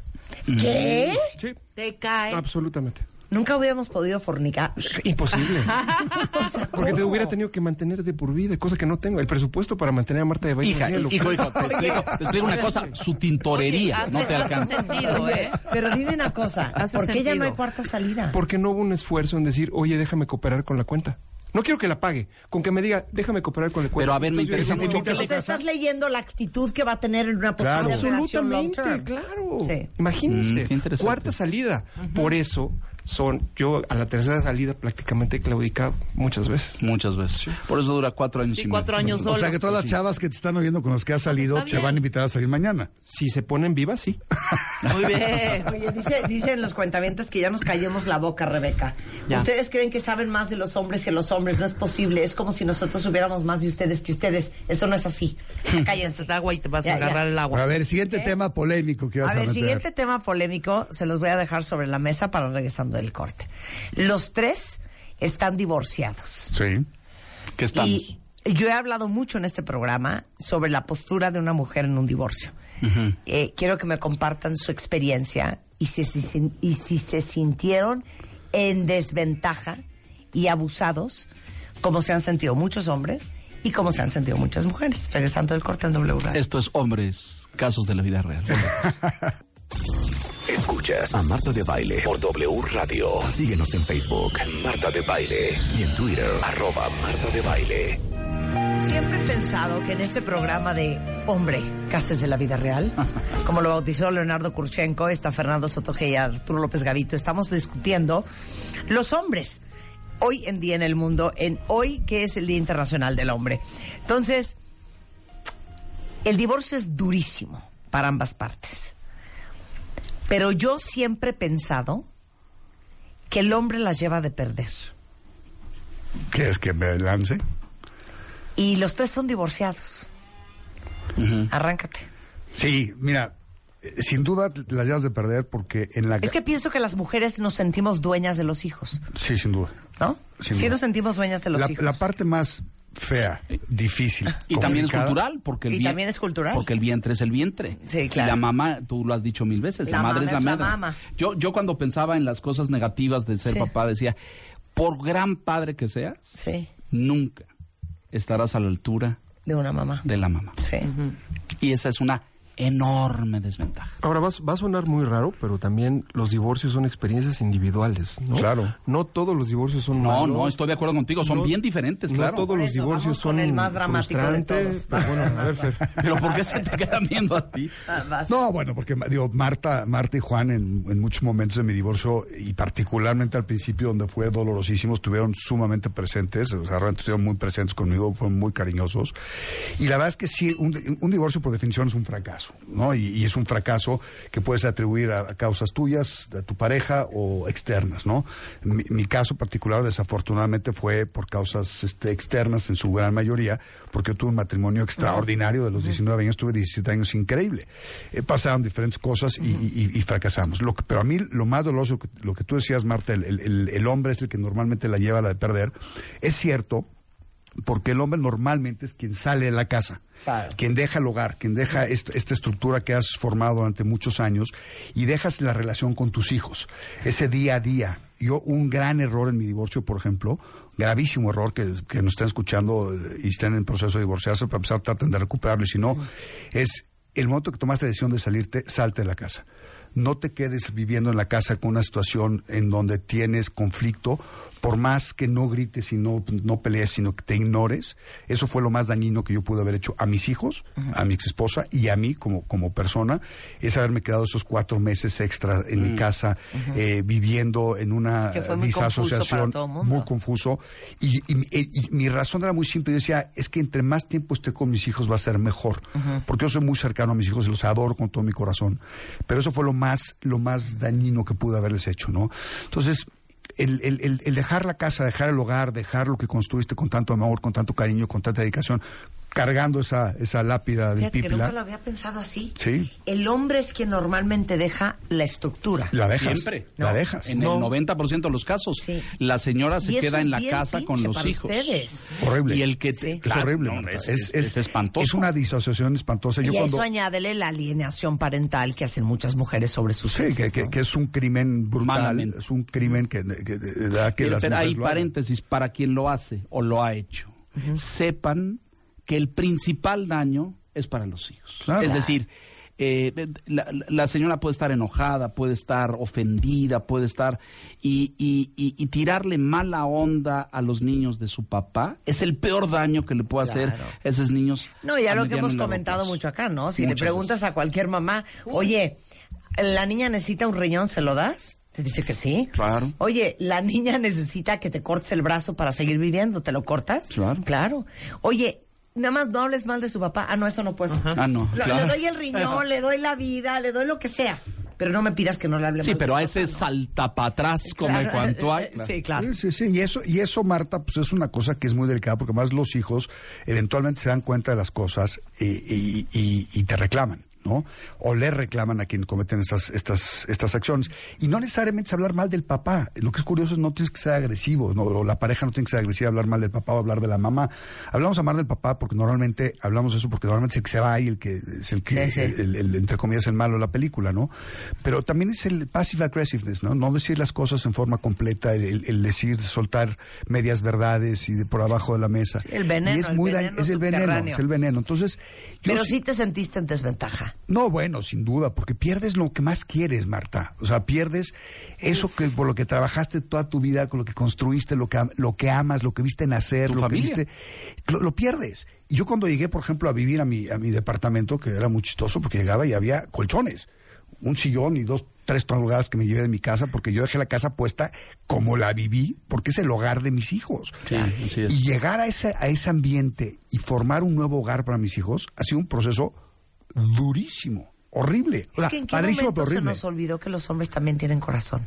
Pues sí, yo te lo decía fuera del aire. Yo, yo, yo aprendí a llorar. Cazadores y proveedores. No, te juro. El corazón ¿en qué está. se nos olvidó que los Bueno, hombres cuando también... se construye este arquetipo sienten. terrible de que Sí. la- las mujeres son las sensibles, las emocionales, las del hogar, las que tejen, O sea, cuidan, pues que protegen. te imaginé llegando a tu departamento solo, desolado, y quiero llorar. Pinchísimo. Te quiero dar leche Pero ¿no creen ustedes Sí, sí, también sí, que los sí, hombres es y las horrible. mujeres comparten los mismos sentimientos?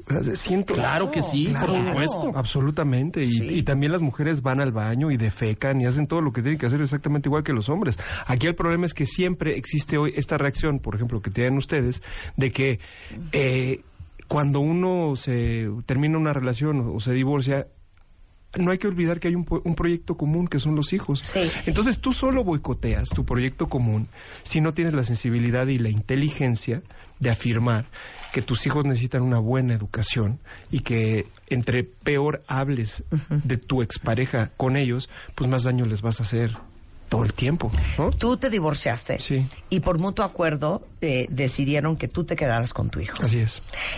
¿Cómo hiciste eso? Porque eso fue un acto de amor. Un acto de- el más puro acto de amor que yo he hecho en mi vida fue eso. Porque eh, siempre voy a estar agradecido con, con la mamá de mi hijo, porque todos los pasos importantes que yo di en mi carrera, ella estuvo junto a mí. Siempre, siempre, siempre. Y solamente tengo que decir cosas positivas y buenas de ella y siempre las diré. Eh, y creo que era lo menos que podía yo hacer cuando había de pronto una crisis de su lado, salir por ella. O sea, tal vez ese instinto del cazador que hemos mencionado todo me salió en ese momento, pero también me pareció que era lo, lo oportuno en ese momento. que- Pero qué hacerlo. chistoso, porque cualquier otro hombre lo hubiera vivido como maldita perra, que se quiere lavar las manos de su maternidad diaria y dejarme a- a- a- al niño a que yo me haga cargo y sea madre y padre de todos los días. No, eso es imposible, pero lo, lo que más me, me gusta es poderlo hablar y aparte después, como el aftermath, después lo que pasó, ¿no? Es decir, nunca, no existe hoy un eh, horarios o ciertas fechas o cosas así. Es una comunicación absolutamente libre y una comunicación muy positiva de, de que mi hijo puede decidir lo que hace con cualquiera de sus dos padres en cualquier momento. Pero eso es lo más bonito que has Sí, dicho. claro. Que lo hiciste como un acto de amor. Absolutamente. ¿Cómo faltan los actos de amor en el divorcio? E- el ego. Otro gran acto de amor es tu divorcio, Leo. Yo creo que todo divorcio es, es difícil, es complicado, es, es áspero. Eh, yo tomé la decisión de que el bienestar de la mamá de mis hijos era el bienestar de mis hijos. Y que el que ella estuviera bien y se sintiera segura y cuidada y protegida y atendida y con todas las comunidades que tuvimos durante el matrimonio era fundamental para que mis hijos estuvieran bien. Y así lo decidí, aunque eso implicara, como acabamos de decir aquí, pues muchas renuncias, renuncias, eh, olvídate de lo material y lo físico y tu casa y lo que construiste con esfuerzo y trabajo, sino el tiempo. El tiempo aquí juega un papel fundamental. Tú, el, el- el papá de repente vuelve a ver a sus hijos una vez cada 15 días y algún día en la semana, ¿no? Yo en esos primeros años salía de trabajar y me iba a bañarlos y acostarlos para verlos. Porque si no, pues era de sábado y domingo, ¿no? Que es un, un formato muy acostumbrado. Incluso te sientes con un abo- abogado y te dicen, este... eh, Cada 15 días. Cada 15 días y tal, y así es. Y tú dices, bueno, pues... Pero la renuncia al tiempo de no ver a tus hijos chiquitos es una cosa espantosa. Y, y bueno, pues es, yo, yo no le recomiendo a la gente que se divorcie. Haga todo lo posible por mantenerse unida y por mantener unida la familia. Si no es posible porque las diferencias ya son brutales, bueno, hacerlo de la forma eh, mejor, menos, menos áspera, menos beligerante posible, porque luego hay muchos enojos. Nosotros lo hicimos bien, la mamá de mis hijos y yo lo hicimos bien, tuvimos un solo abogado, eh, construimos acuerdos y lo hicimos de la mejor forma posible y, y, y lo cuidamos mucho, ¿no? Pero me, me gusta tu historia porque eh, una, una persona como yo no, no, no pienso que el divorcio ni es un negocio, ni es una gran oportunidad para patrocinarte el resto de tus días. Yo quiero pensar que nos casamos iguales y como iguales nos vamos a separar. Sí. Y que el tema que si es justo, si es correcto, si ella tiene que trabajar o debería de trabajar o ella debería de mantenerse y tú no tienes por qué mantenerla, todo eso fue totalmente irrelevante en tu decisión Así es. por el bienestar de tus hijos. Pero era por el bienestar de mis hijos, exactamente. Eh, yo viví fuera, a mí me mandan como corresponsal eh, de la tele varios años fuera y ella se va conmigo, como decías tú, con gran apoyo, con gran respaldo, con gran solidaridad y es algo que valoro, ¿no? Y, y, y aquilato. Ella eh, se fue conmigo a condiciones con mucha frecuencia incómodas y difíciles. Vivimos en la ex Unión Soviética, bla. Y, eh, Y bueno, de regreso y cuando esto ya no ya no camina como un proyecto unido, bueno, pues había que tomar decisiones por el bienestar de, de los hijos fundamentalmente. Y yo lo hice así, aunque eso implicara, insisto, renuncias y sentirte mal. Y yo no me fui a un departamento lleno de cajas, yo, yo me fui a casa de mi papá y no había cama. Y, y dormí en un colchón en el piso mucho tiempo, ¿no? Eh, y no lo cuento así como víctima ni nada, pero no, no es esa cosa espectacular que dicen el señor se va al bar y está Cero. saliendo de relajo todas las noches y tiene tres bailarinas exóticas en sus pies. Eso no pasa. Bueno, a, no me, a lo mejor hay casos, a lo mejor hay No, unos no, que y- sí. Y, y sí los hay, pero- y, y sí los hay, pero, pero Leo, son, son duelos. Y, tienes que vivir un para duelo. mí fue un duelo O sea, y fue un duelo un largo y prolongado, ¿no? Y que pagué además porque uno va cargando el- la, la tradición judeocristiana Ah, del, claro. de- del masoquismo, Sí, ¿no? sí, Entonces, pues ahora a la ahora dormir en el suelo. Hay que dormir Hace, en el hace suelo. rato ¿no? Marta y Rebeca mí también hablaban de que a nosotros como hombres tal vez las cosas se nos iban muy rápido. Y quiero decirles una reflexión breve que es, eh, hay un tema de practicidad, hay un tema de por qué tienes que seguir cargando con el lastre de tantos años o de una complejidad de una relación si de pronto te puedes tú reinventar para ser una mejor persona. Y a mí me pasó empecé a generarme proyectos importantes que iban a, a significar un desafío en mi vida, en lo profesional y también en lo, en lo personal. Me concentré tanto que el tema del duelo lo procesé a través de ponerme a trabajar en mis proyectos personales. Claro, claro. Claro. es- Mira, yo te voy a decir una cosa. A mí no hay cosa que me gustaría más que ver a, a la mamá de mis hijos eh, tranquila, en paz, exitosa y demás. La verdad es que es algo que me gustaría verlo. A mí también. Me encantaría. Pero la verdad es que cada quien tiene que también asumir sus responsabilidades de las decisiones que tomamos. Y es muy duro. Y esto que te estoy diciendo ahorita seguramente lo van a escuchar mis hijos. Van a decir, oye, pa, ¿cómo dices eso? Pero es que cada uno de nosotros tenemos que asumir nuestras responsabilidades. Ella y yo tomamos la decisión de divorciarnos. Estábamos en un camino. Se dio una situación desafortunada. Y bueno, tenemos que asumir la responsabilidad de cada uno que tenemos y 100%, seguir adelante en la vida y que, y que ella sea feliz, que ella No, sea de, plena. de eso hablamos mucho en el, en, en- aquí en el programa y saben que el tema del victimismo es, es un eje central siempre.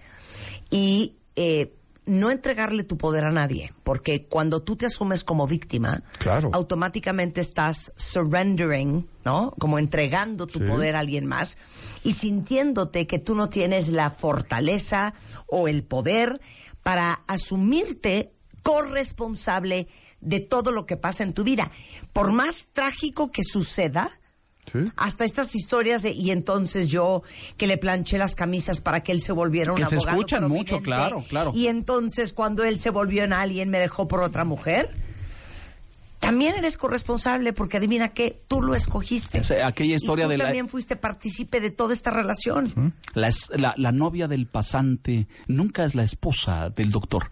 Este tipo de mitos sociales que existen por ahí, porque Claro. lo que acabas de decir es absolutamente cierto, ¿no? Eh, Pero por eso no puedes ser una víctima en ninguna circunstancia de absolutamente nada que te pase en tu vida, aunque lo creas, aunque parezca, Es que no aunque hay- te lo digan, es que no hay porque estás entregando tu poder Es que no hay no hay víctimas. Cada Uno quien- está donde está en la Claro. vida porque eso es lo que tienes Claro, que vivir para aprender exacto. lo que tienes que aprender, para convertirte en quien te tienes que convertir. Así Punto y se acabó la es. Pero además tienes la habilidad, tienes la habilidad de resolverlo, Marta. O sea, Claro. salvo que tengas un problema Claro. físico, un problema psicológico, tienes la capacidad de resolverlo. Oigan, me, me- me- me aguantan el corte y nada más les puedo hacer una última pregunta a los tres. a ver, que quieras. No, ¿Quieren que se las vámonos deje en el tintero? Mira, Marta, yo hago radio y me eh, produce un profundo sentimiento de envidia la cantidad de cortes que tienes en este programa, repletos de publicidad. Ok, te- te- les puedo hacer una pregunta regresando del corte. Y si ustedes tienen una pregunta para estos tres muchachos, Leo, Fernando y Arturo, mi pregunta es,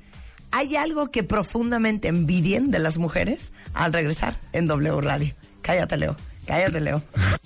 Síguenos en Instagram como Marta de Baile. No te pierdas contenido extra y lo mejor del día. Instagram, Marta de Baile.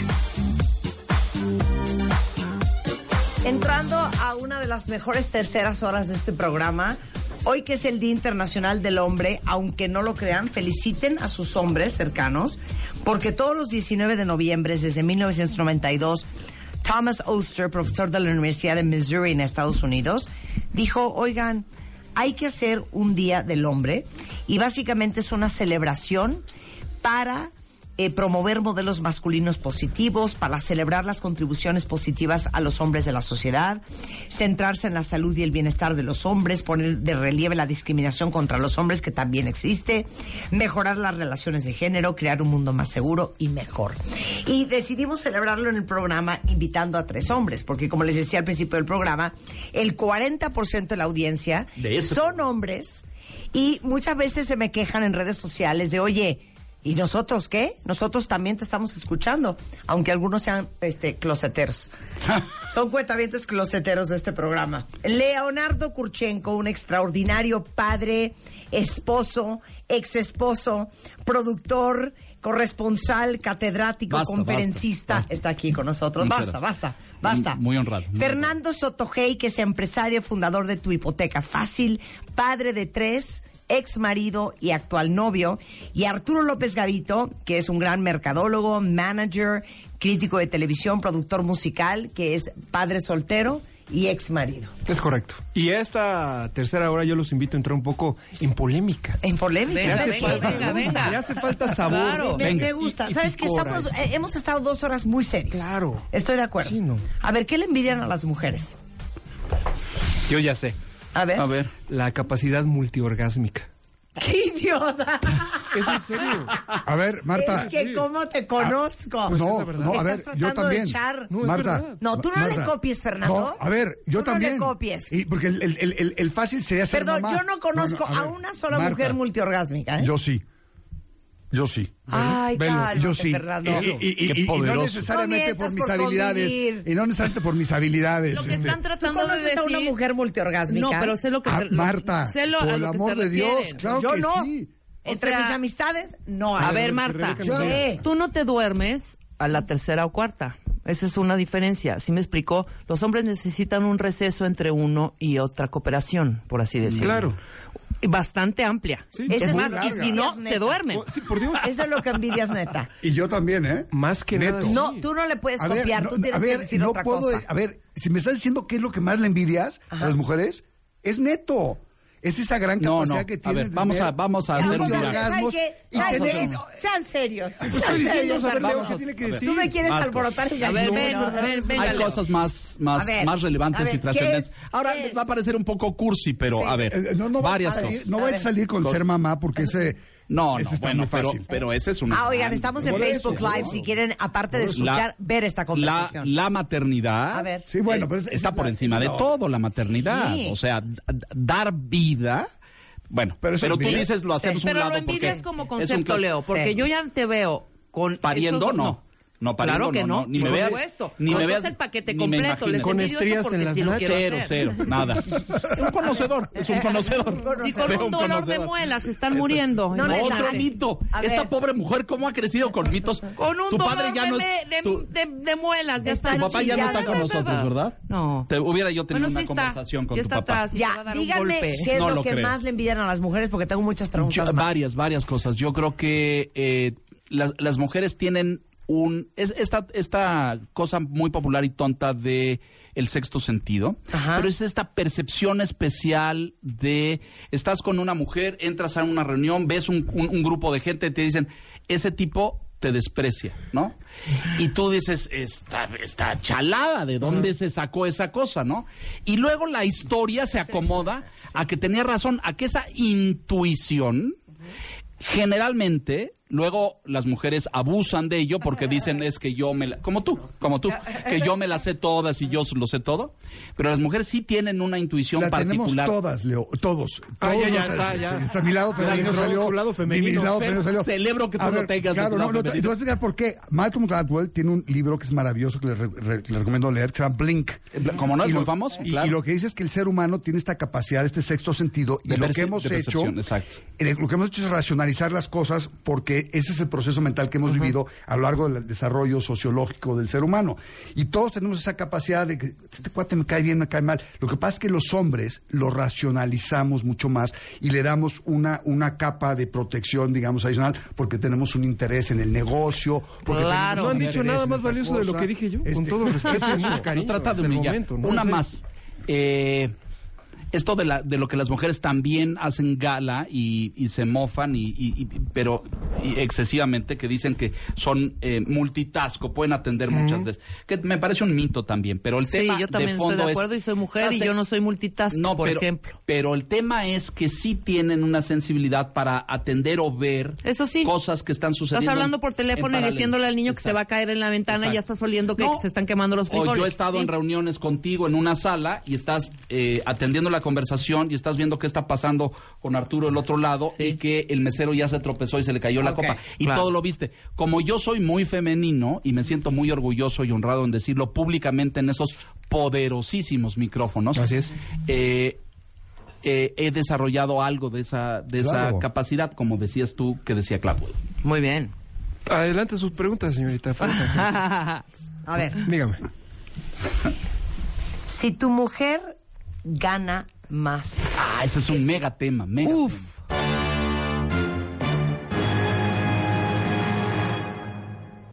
¿han estado en esa posición? Nunca. Tampoco.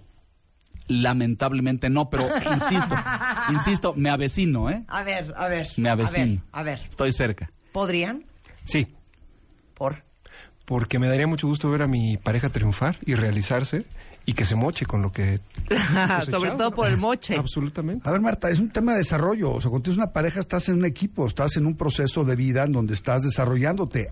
Te- te- aunque suene cursi, es cierto. ¿No se sentirían amenazados? Claro que no. A ver, a ver, yo hago acotaciones porque eh, tú nos estás pre- presenta- preguntando aquí a los presentes. sí.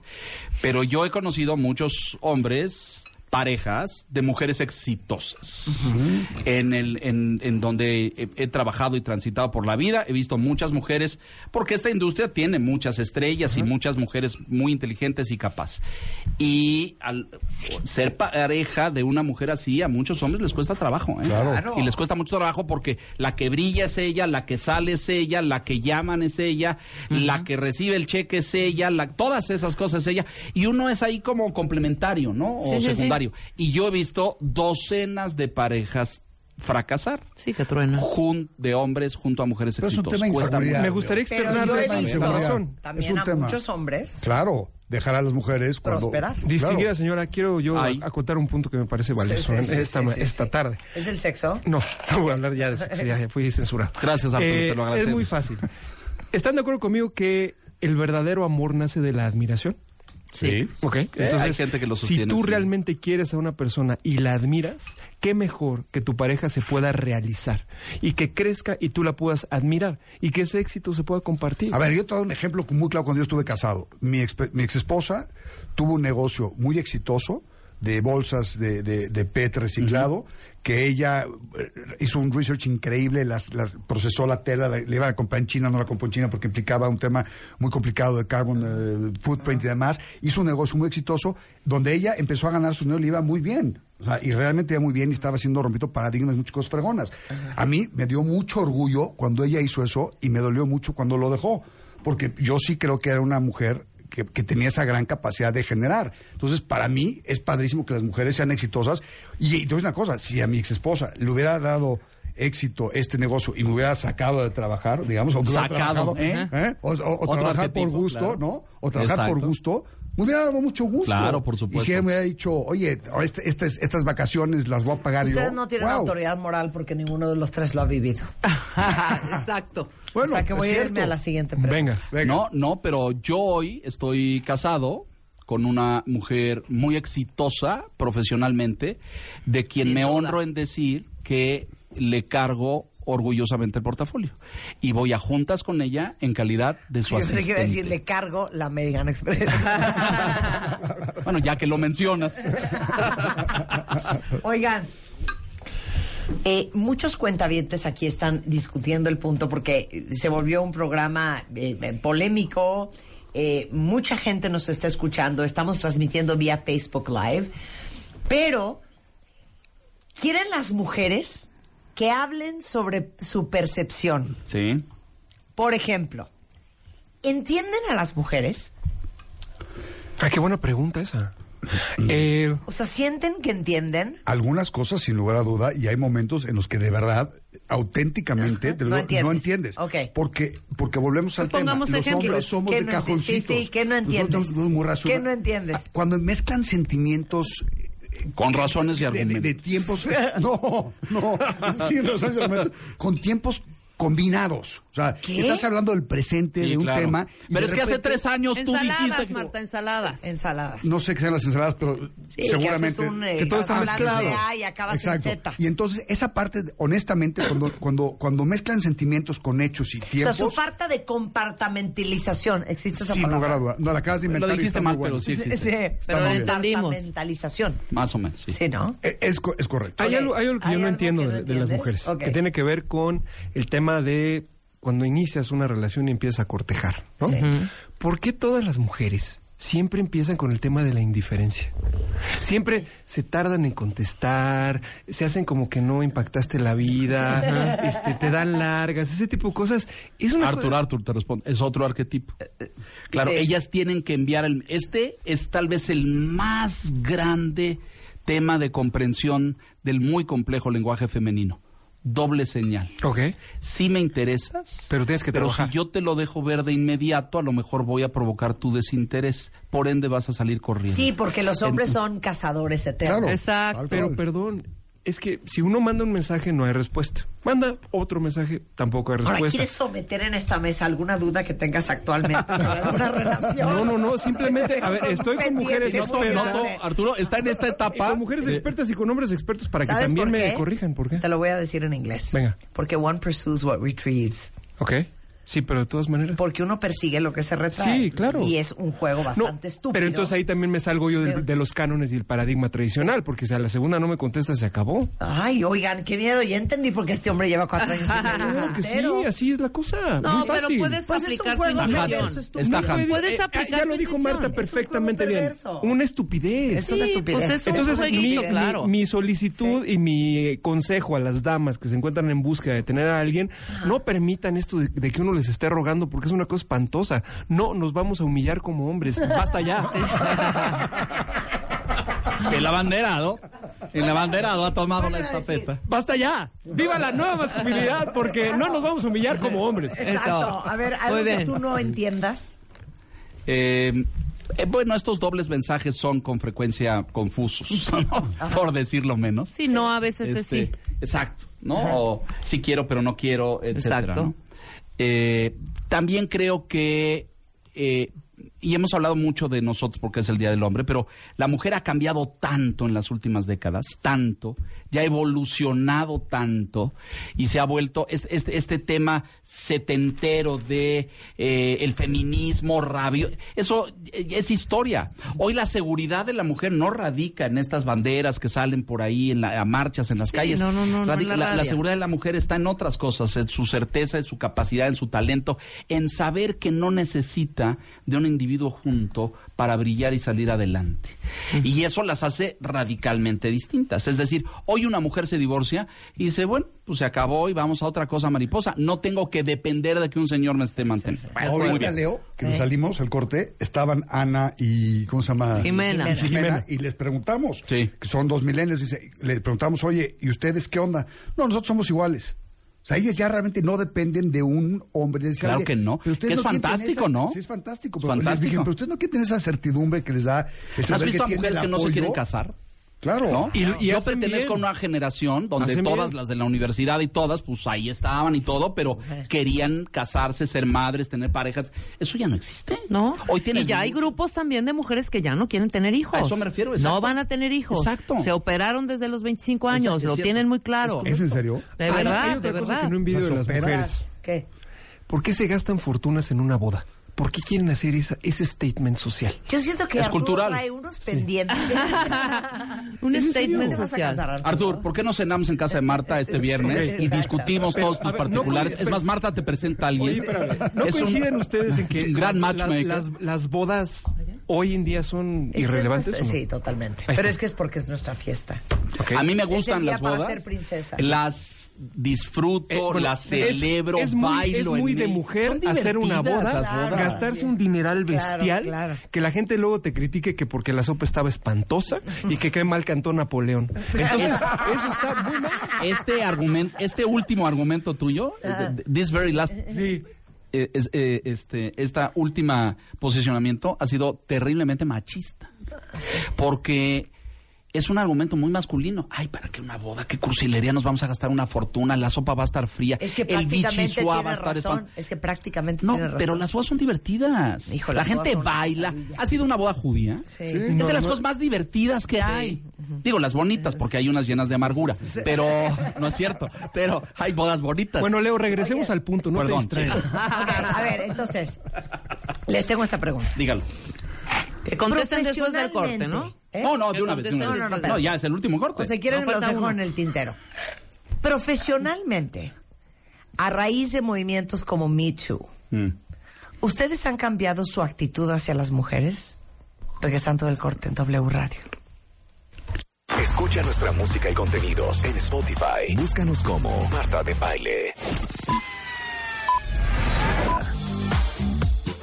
Las 12.34 de la tarde en W Radio. Yo sabía que este programa iba a ser un éxito. ¿Cómo no?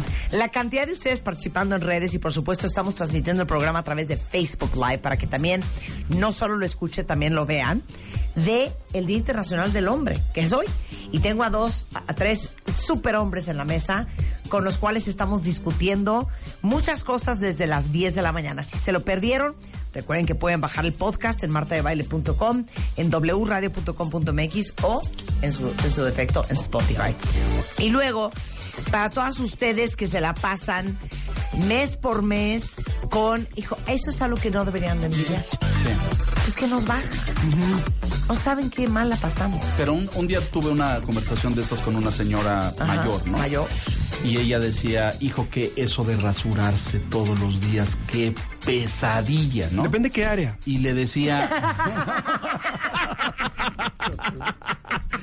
este, este- No, bueno. Híjole, Arturo. qué que- adquisición es este muchacho, es, ¿eh? es lo máximo. Es que es ciclista italiano, dice. llaverito, ya lo quiero Todo, aquí de eh, eh, lo bueno es que lo está viendo en Facebook Live el color de Yo Arturo. no sé, a ver, a ver, esa es una buena pregunta para todas las mujeres. A ver, Ben Jimena, pregunta ahorita en Twitter. Venga.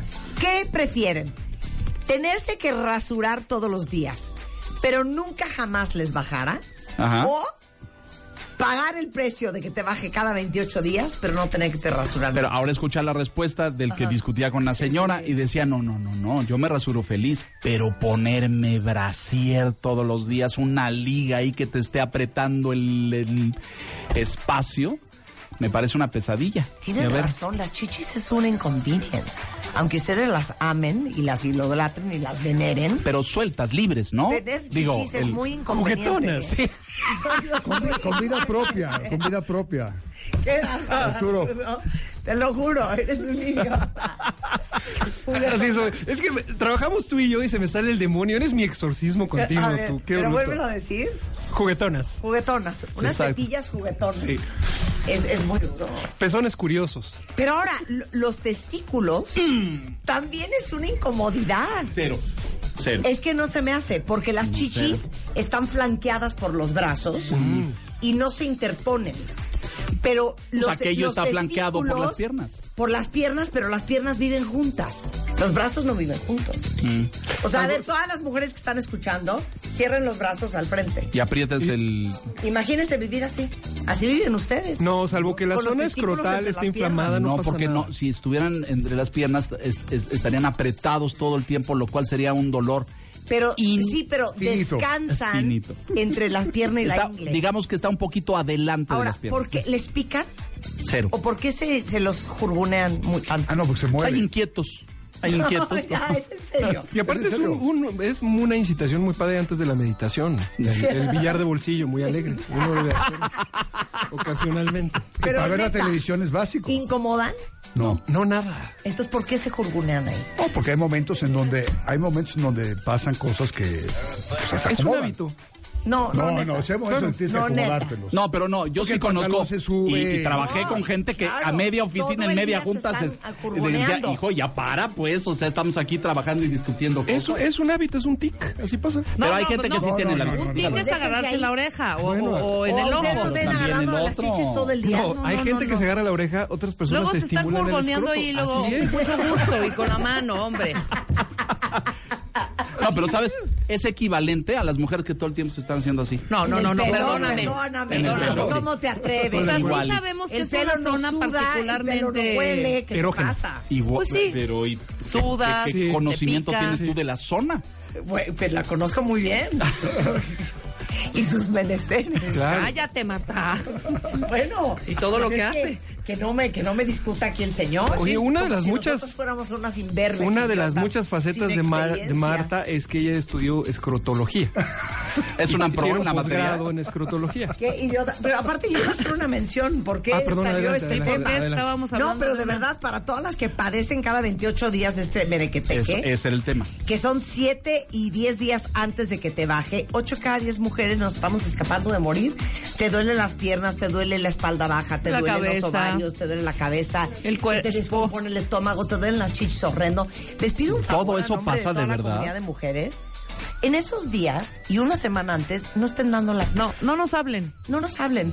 Es muy incómodo. A ver, ¿le puedo hacer una pregunta a los caballeros? Sí, sí. Caballeros, véanme a los ojos y con sinceridad respondan. Díganlo. Ustedes han tenido la oportunidad de llevar a una mujer a la saciedad en estos momentos tan complicados como los que Marta habla. No. ¿No? En esos momentos. Ajá. Claro. No. ¿Cómo? Fernando, es tu, es tu Fernando. turno.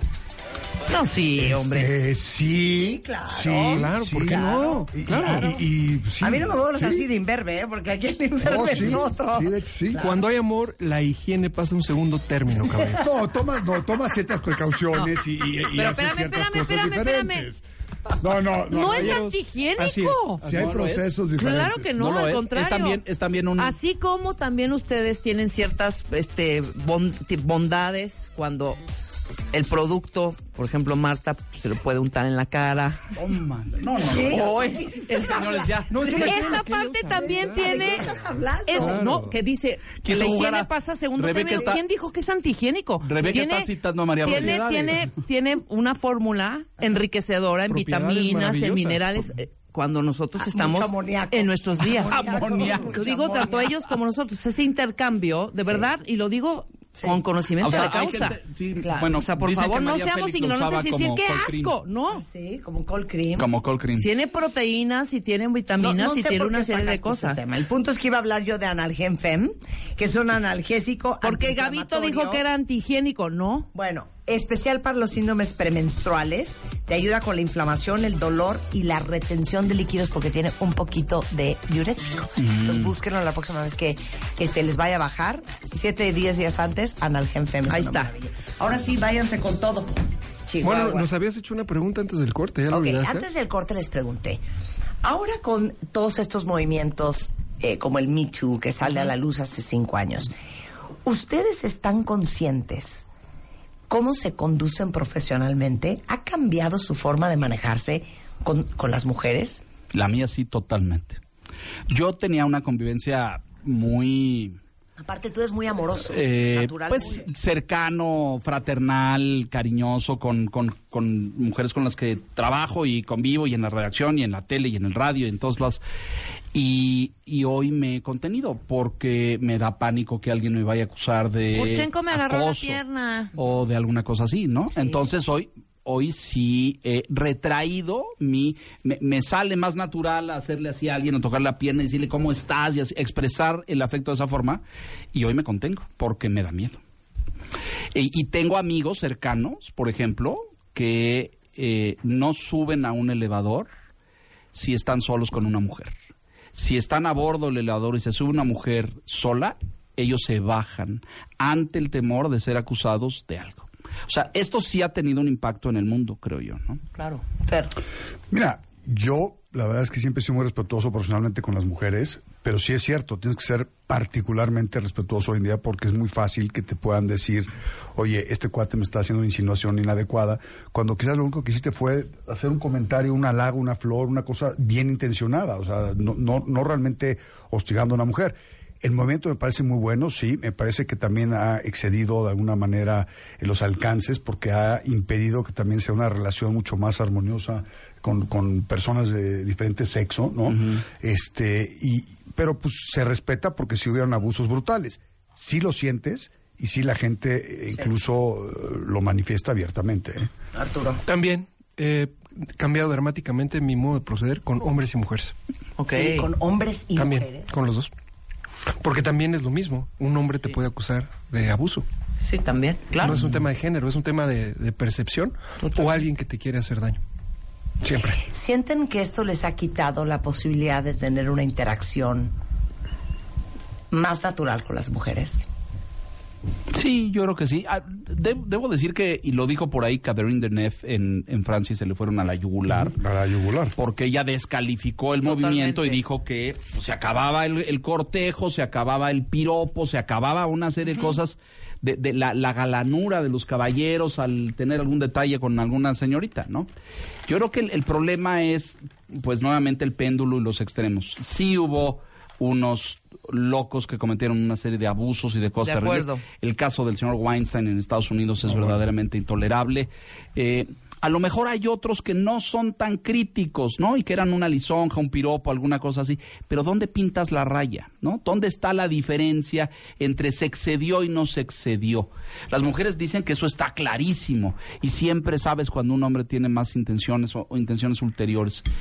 Yo, yo no sé, pero yo sí he cambiado mi conducta, ¿no? Yo, yo en la oficina, por ejemplo, yo llego diario y saludo a todos, a todas de beso, o sea, a todas de saludo de beso y cuando hay un evento sí abrazo y soy, soy muy físico. Y, y claramente lo, lo ven como una cosa que de, de cariño sin, sin que haya un Intención, intención de pase ahí de, de- de listo, ¿no? Pero sí es muy claro que hoy como hombre, si una mujer te llega a acusar de que la hostigaste, te la vas a pasar muy mal Claro. en muchos sentidos. Sí. Y a contrario, Sensu, verdad. es, es- Exacto. sea o no sea verdad, Claro, exacto. claro. Y, y- y lo más delicado es que como hombre, al revés, ¿no? Si, si tú eres víctima de un acoso de una mujer hacia ti, pues es difícil que te la pases mal porque siempre van a proteger a la mujer. Dicen, no, en- por el amor de Dios, pues nomás ve este güey, ve a esta chava, cómo esta chava está haciendo este pase o este coqueteo contigo, ¿no? Claro. Oye, eh, preguntan aquí varias cuentavientes. ¿Saben lo que quieren saber de ustedes? ¿Qué? Nada así de la vida, del amor, de la paternidad. Fíjense bien lo que les voy a preguntar. ¿Cómo puede una mujer saber, y se los pregunto a ustedes porque los tres son mayores de 50 años? No, yo todavía no. ¿Cuándo tienes? Voy a cumplir 49. Ah, no, eres una No, todavía puedo. puedo. Muy bien. Son hombres hechos y derechos. No, claro. Sí, claro. ¿Quieres saber esta cuenta ¿Cómo sé cuando un hombre quiere en serio conmigo? ¿Llevo mano? ¿Llevo mano? Sí, Venga, Arturo, venga, Arturo, venga. Arturo, venga. Ah, vete con todo. Este es consejo para la cuenta con sentido. Es muy importante. Ok. Cuando esta persona empieza a hacer preguntas sobre su vida y sobre cosas más íntimas. A mí me parece que en el momento en el que, no sé qué opina, uno como hombre empieza a interesarse más allá del aspecto del trabajo o más allá de los estudios y empieza a preguntar sobre por qué ella tiene un carácter de esa manera o empieza a conocer el nombre de sus hijos o empieza a saber cuál es su dinámica de vida. En ese momento cuando pasas esa barrera es que la mujer realmente está entrando a tu corazón. ¿Sí? Sí. ¿Quién va? Pues mira, en mi caso, eh, sin lugar a duda fue un proceso de, de conocimiento. No, no es tu caso. No, no, Ah. claro que es mi caso. No, no, es cómo puede una mujer saber que un hombre Ah. quiere en serio En él? general. Pero es que te quieres saber de mí, ¿no? No. que- ah, en general. Bueno, porque hay, este es el consultorio de consejos. Básicamente estás buscando, te das cuenta que hay una relación más allá de un atractivo físico, de un, un eh, eh, beso, un fajecito y demás. Hay una intención de, de tener una relación un poco más formal, porque tú que seas tú, Arturo, de buscar eh, una relación más allá de, bueno, vamos a cenar o vamos a tener una- un encuentro sexual, ¿no? Está- estás buscando una relación Como más dicen los allá. chavos, vamos a darnos. Sí, sí, más allá de darnos, exacto, más allá de darnos, donde buscas. Los claro, chavos dicen así, dicen, ¿sabes así dicen ahora. O sea, cuando realmente estás buscando una, pues, una interacción mucho más seria, ¿no? Yo creo que. No, pero están dando yo- datos muy ambiguos. No, no está muy claro. Sí, es ambigüedad, Pero ¿cómo sí. no? Es que- es den más A ver, facts, a, la- a más, la dama más- le respondemos otra cosa muy importante. Hoy existen tantos recursos tecnológicos que cuando uno empieza a citar a la dama o le escribe por texto y empieza a lanzar textos que van más allá de lo convencional, ahí hay un interés. Cuando uno manda canciones, cuando uno quiere hablar Ay, con la dama lindo, antes de dormir claro. por la Claro. noche, Canciones, ¿cómo no? Cuando uno le habla a la dama de usted. pero es la dama. Claro, Es la dama. es. Es la dama. Totalmente. Ahí hay un La interés cosa bonita. Yo, yo creo que Pero, Arturo, eh, a yo creo que Arturo, la dama de usted. De Marta, usted. Arturo después de este programa tiene un- una lista Sí, no, interminable de Pero fans. ¿cómo, cómo Gracias. le hablarías de usted en la cama a la dama, por ejemplo? Es que ahí ya no se puede. A ver. En, en el momento del hecho, sí. eh, pues serían temas muy eróticos.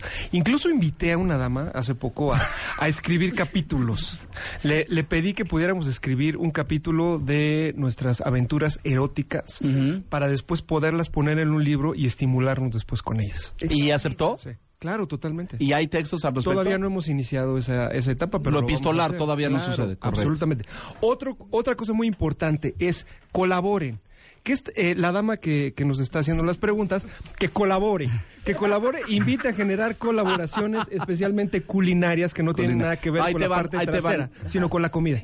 Eh, hacer cosas totalmente fuera. Porque ¿qué haces cuando estás en el corte? Sales, cenas, vas al cine, vas al baile, alguna cosa así, etcétera. Pero ya cuando rompes todo eso y haces como, oye, ¿y si, y si vamos a caminar?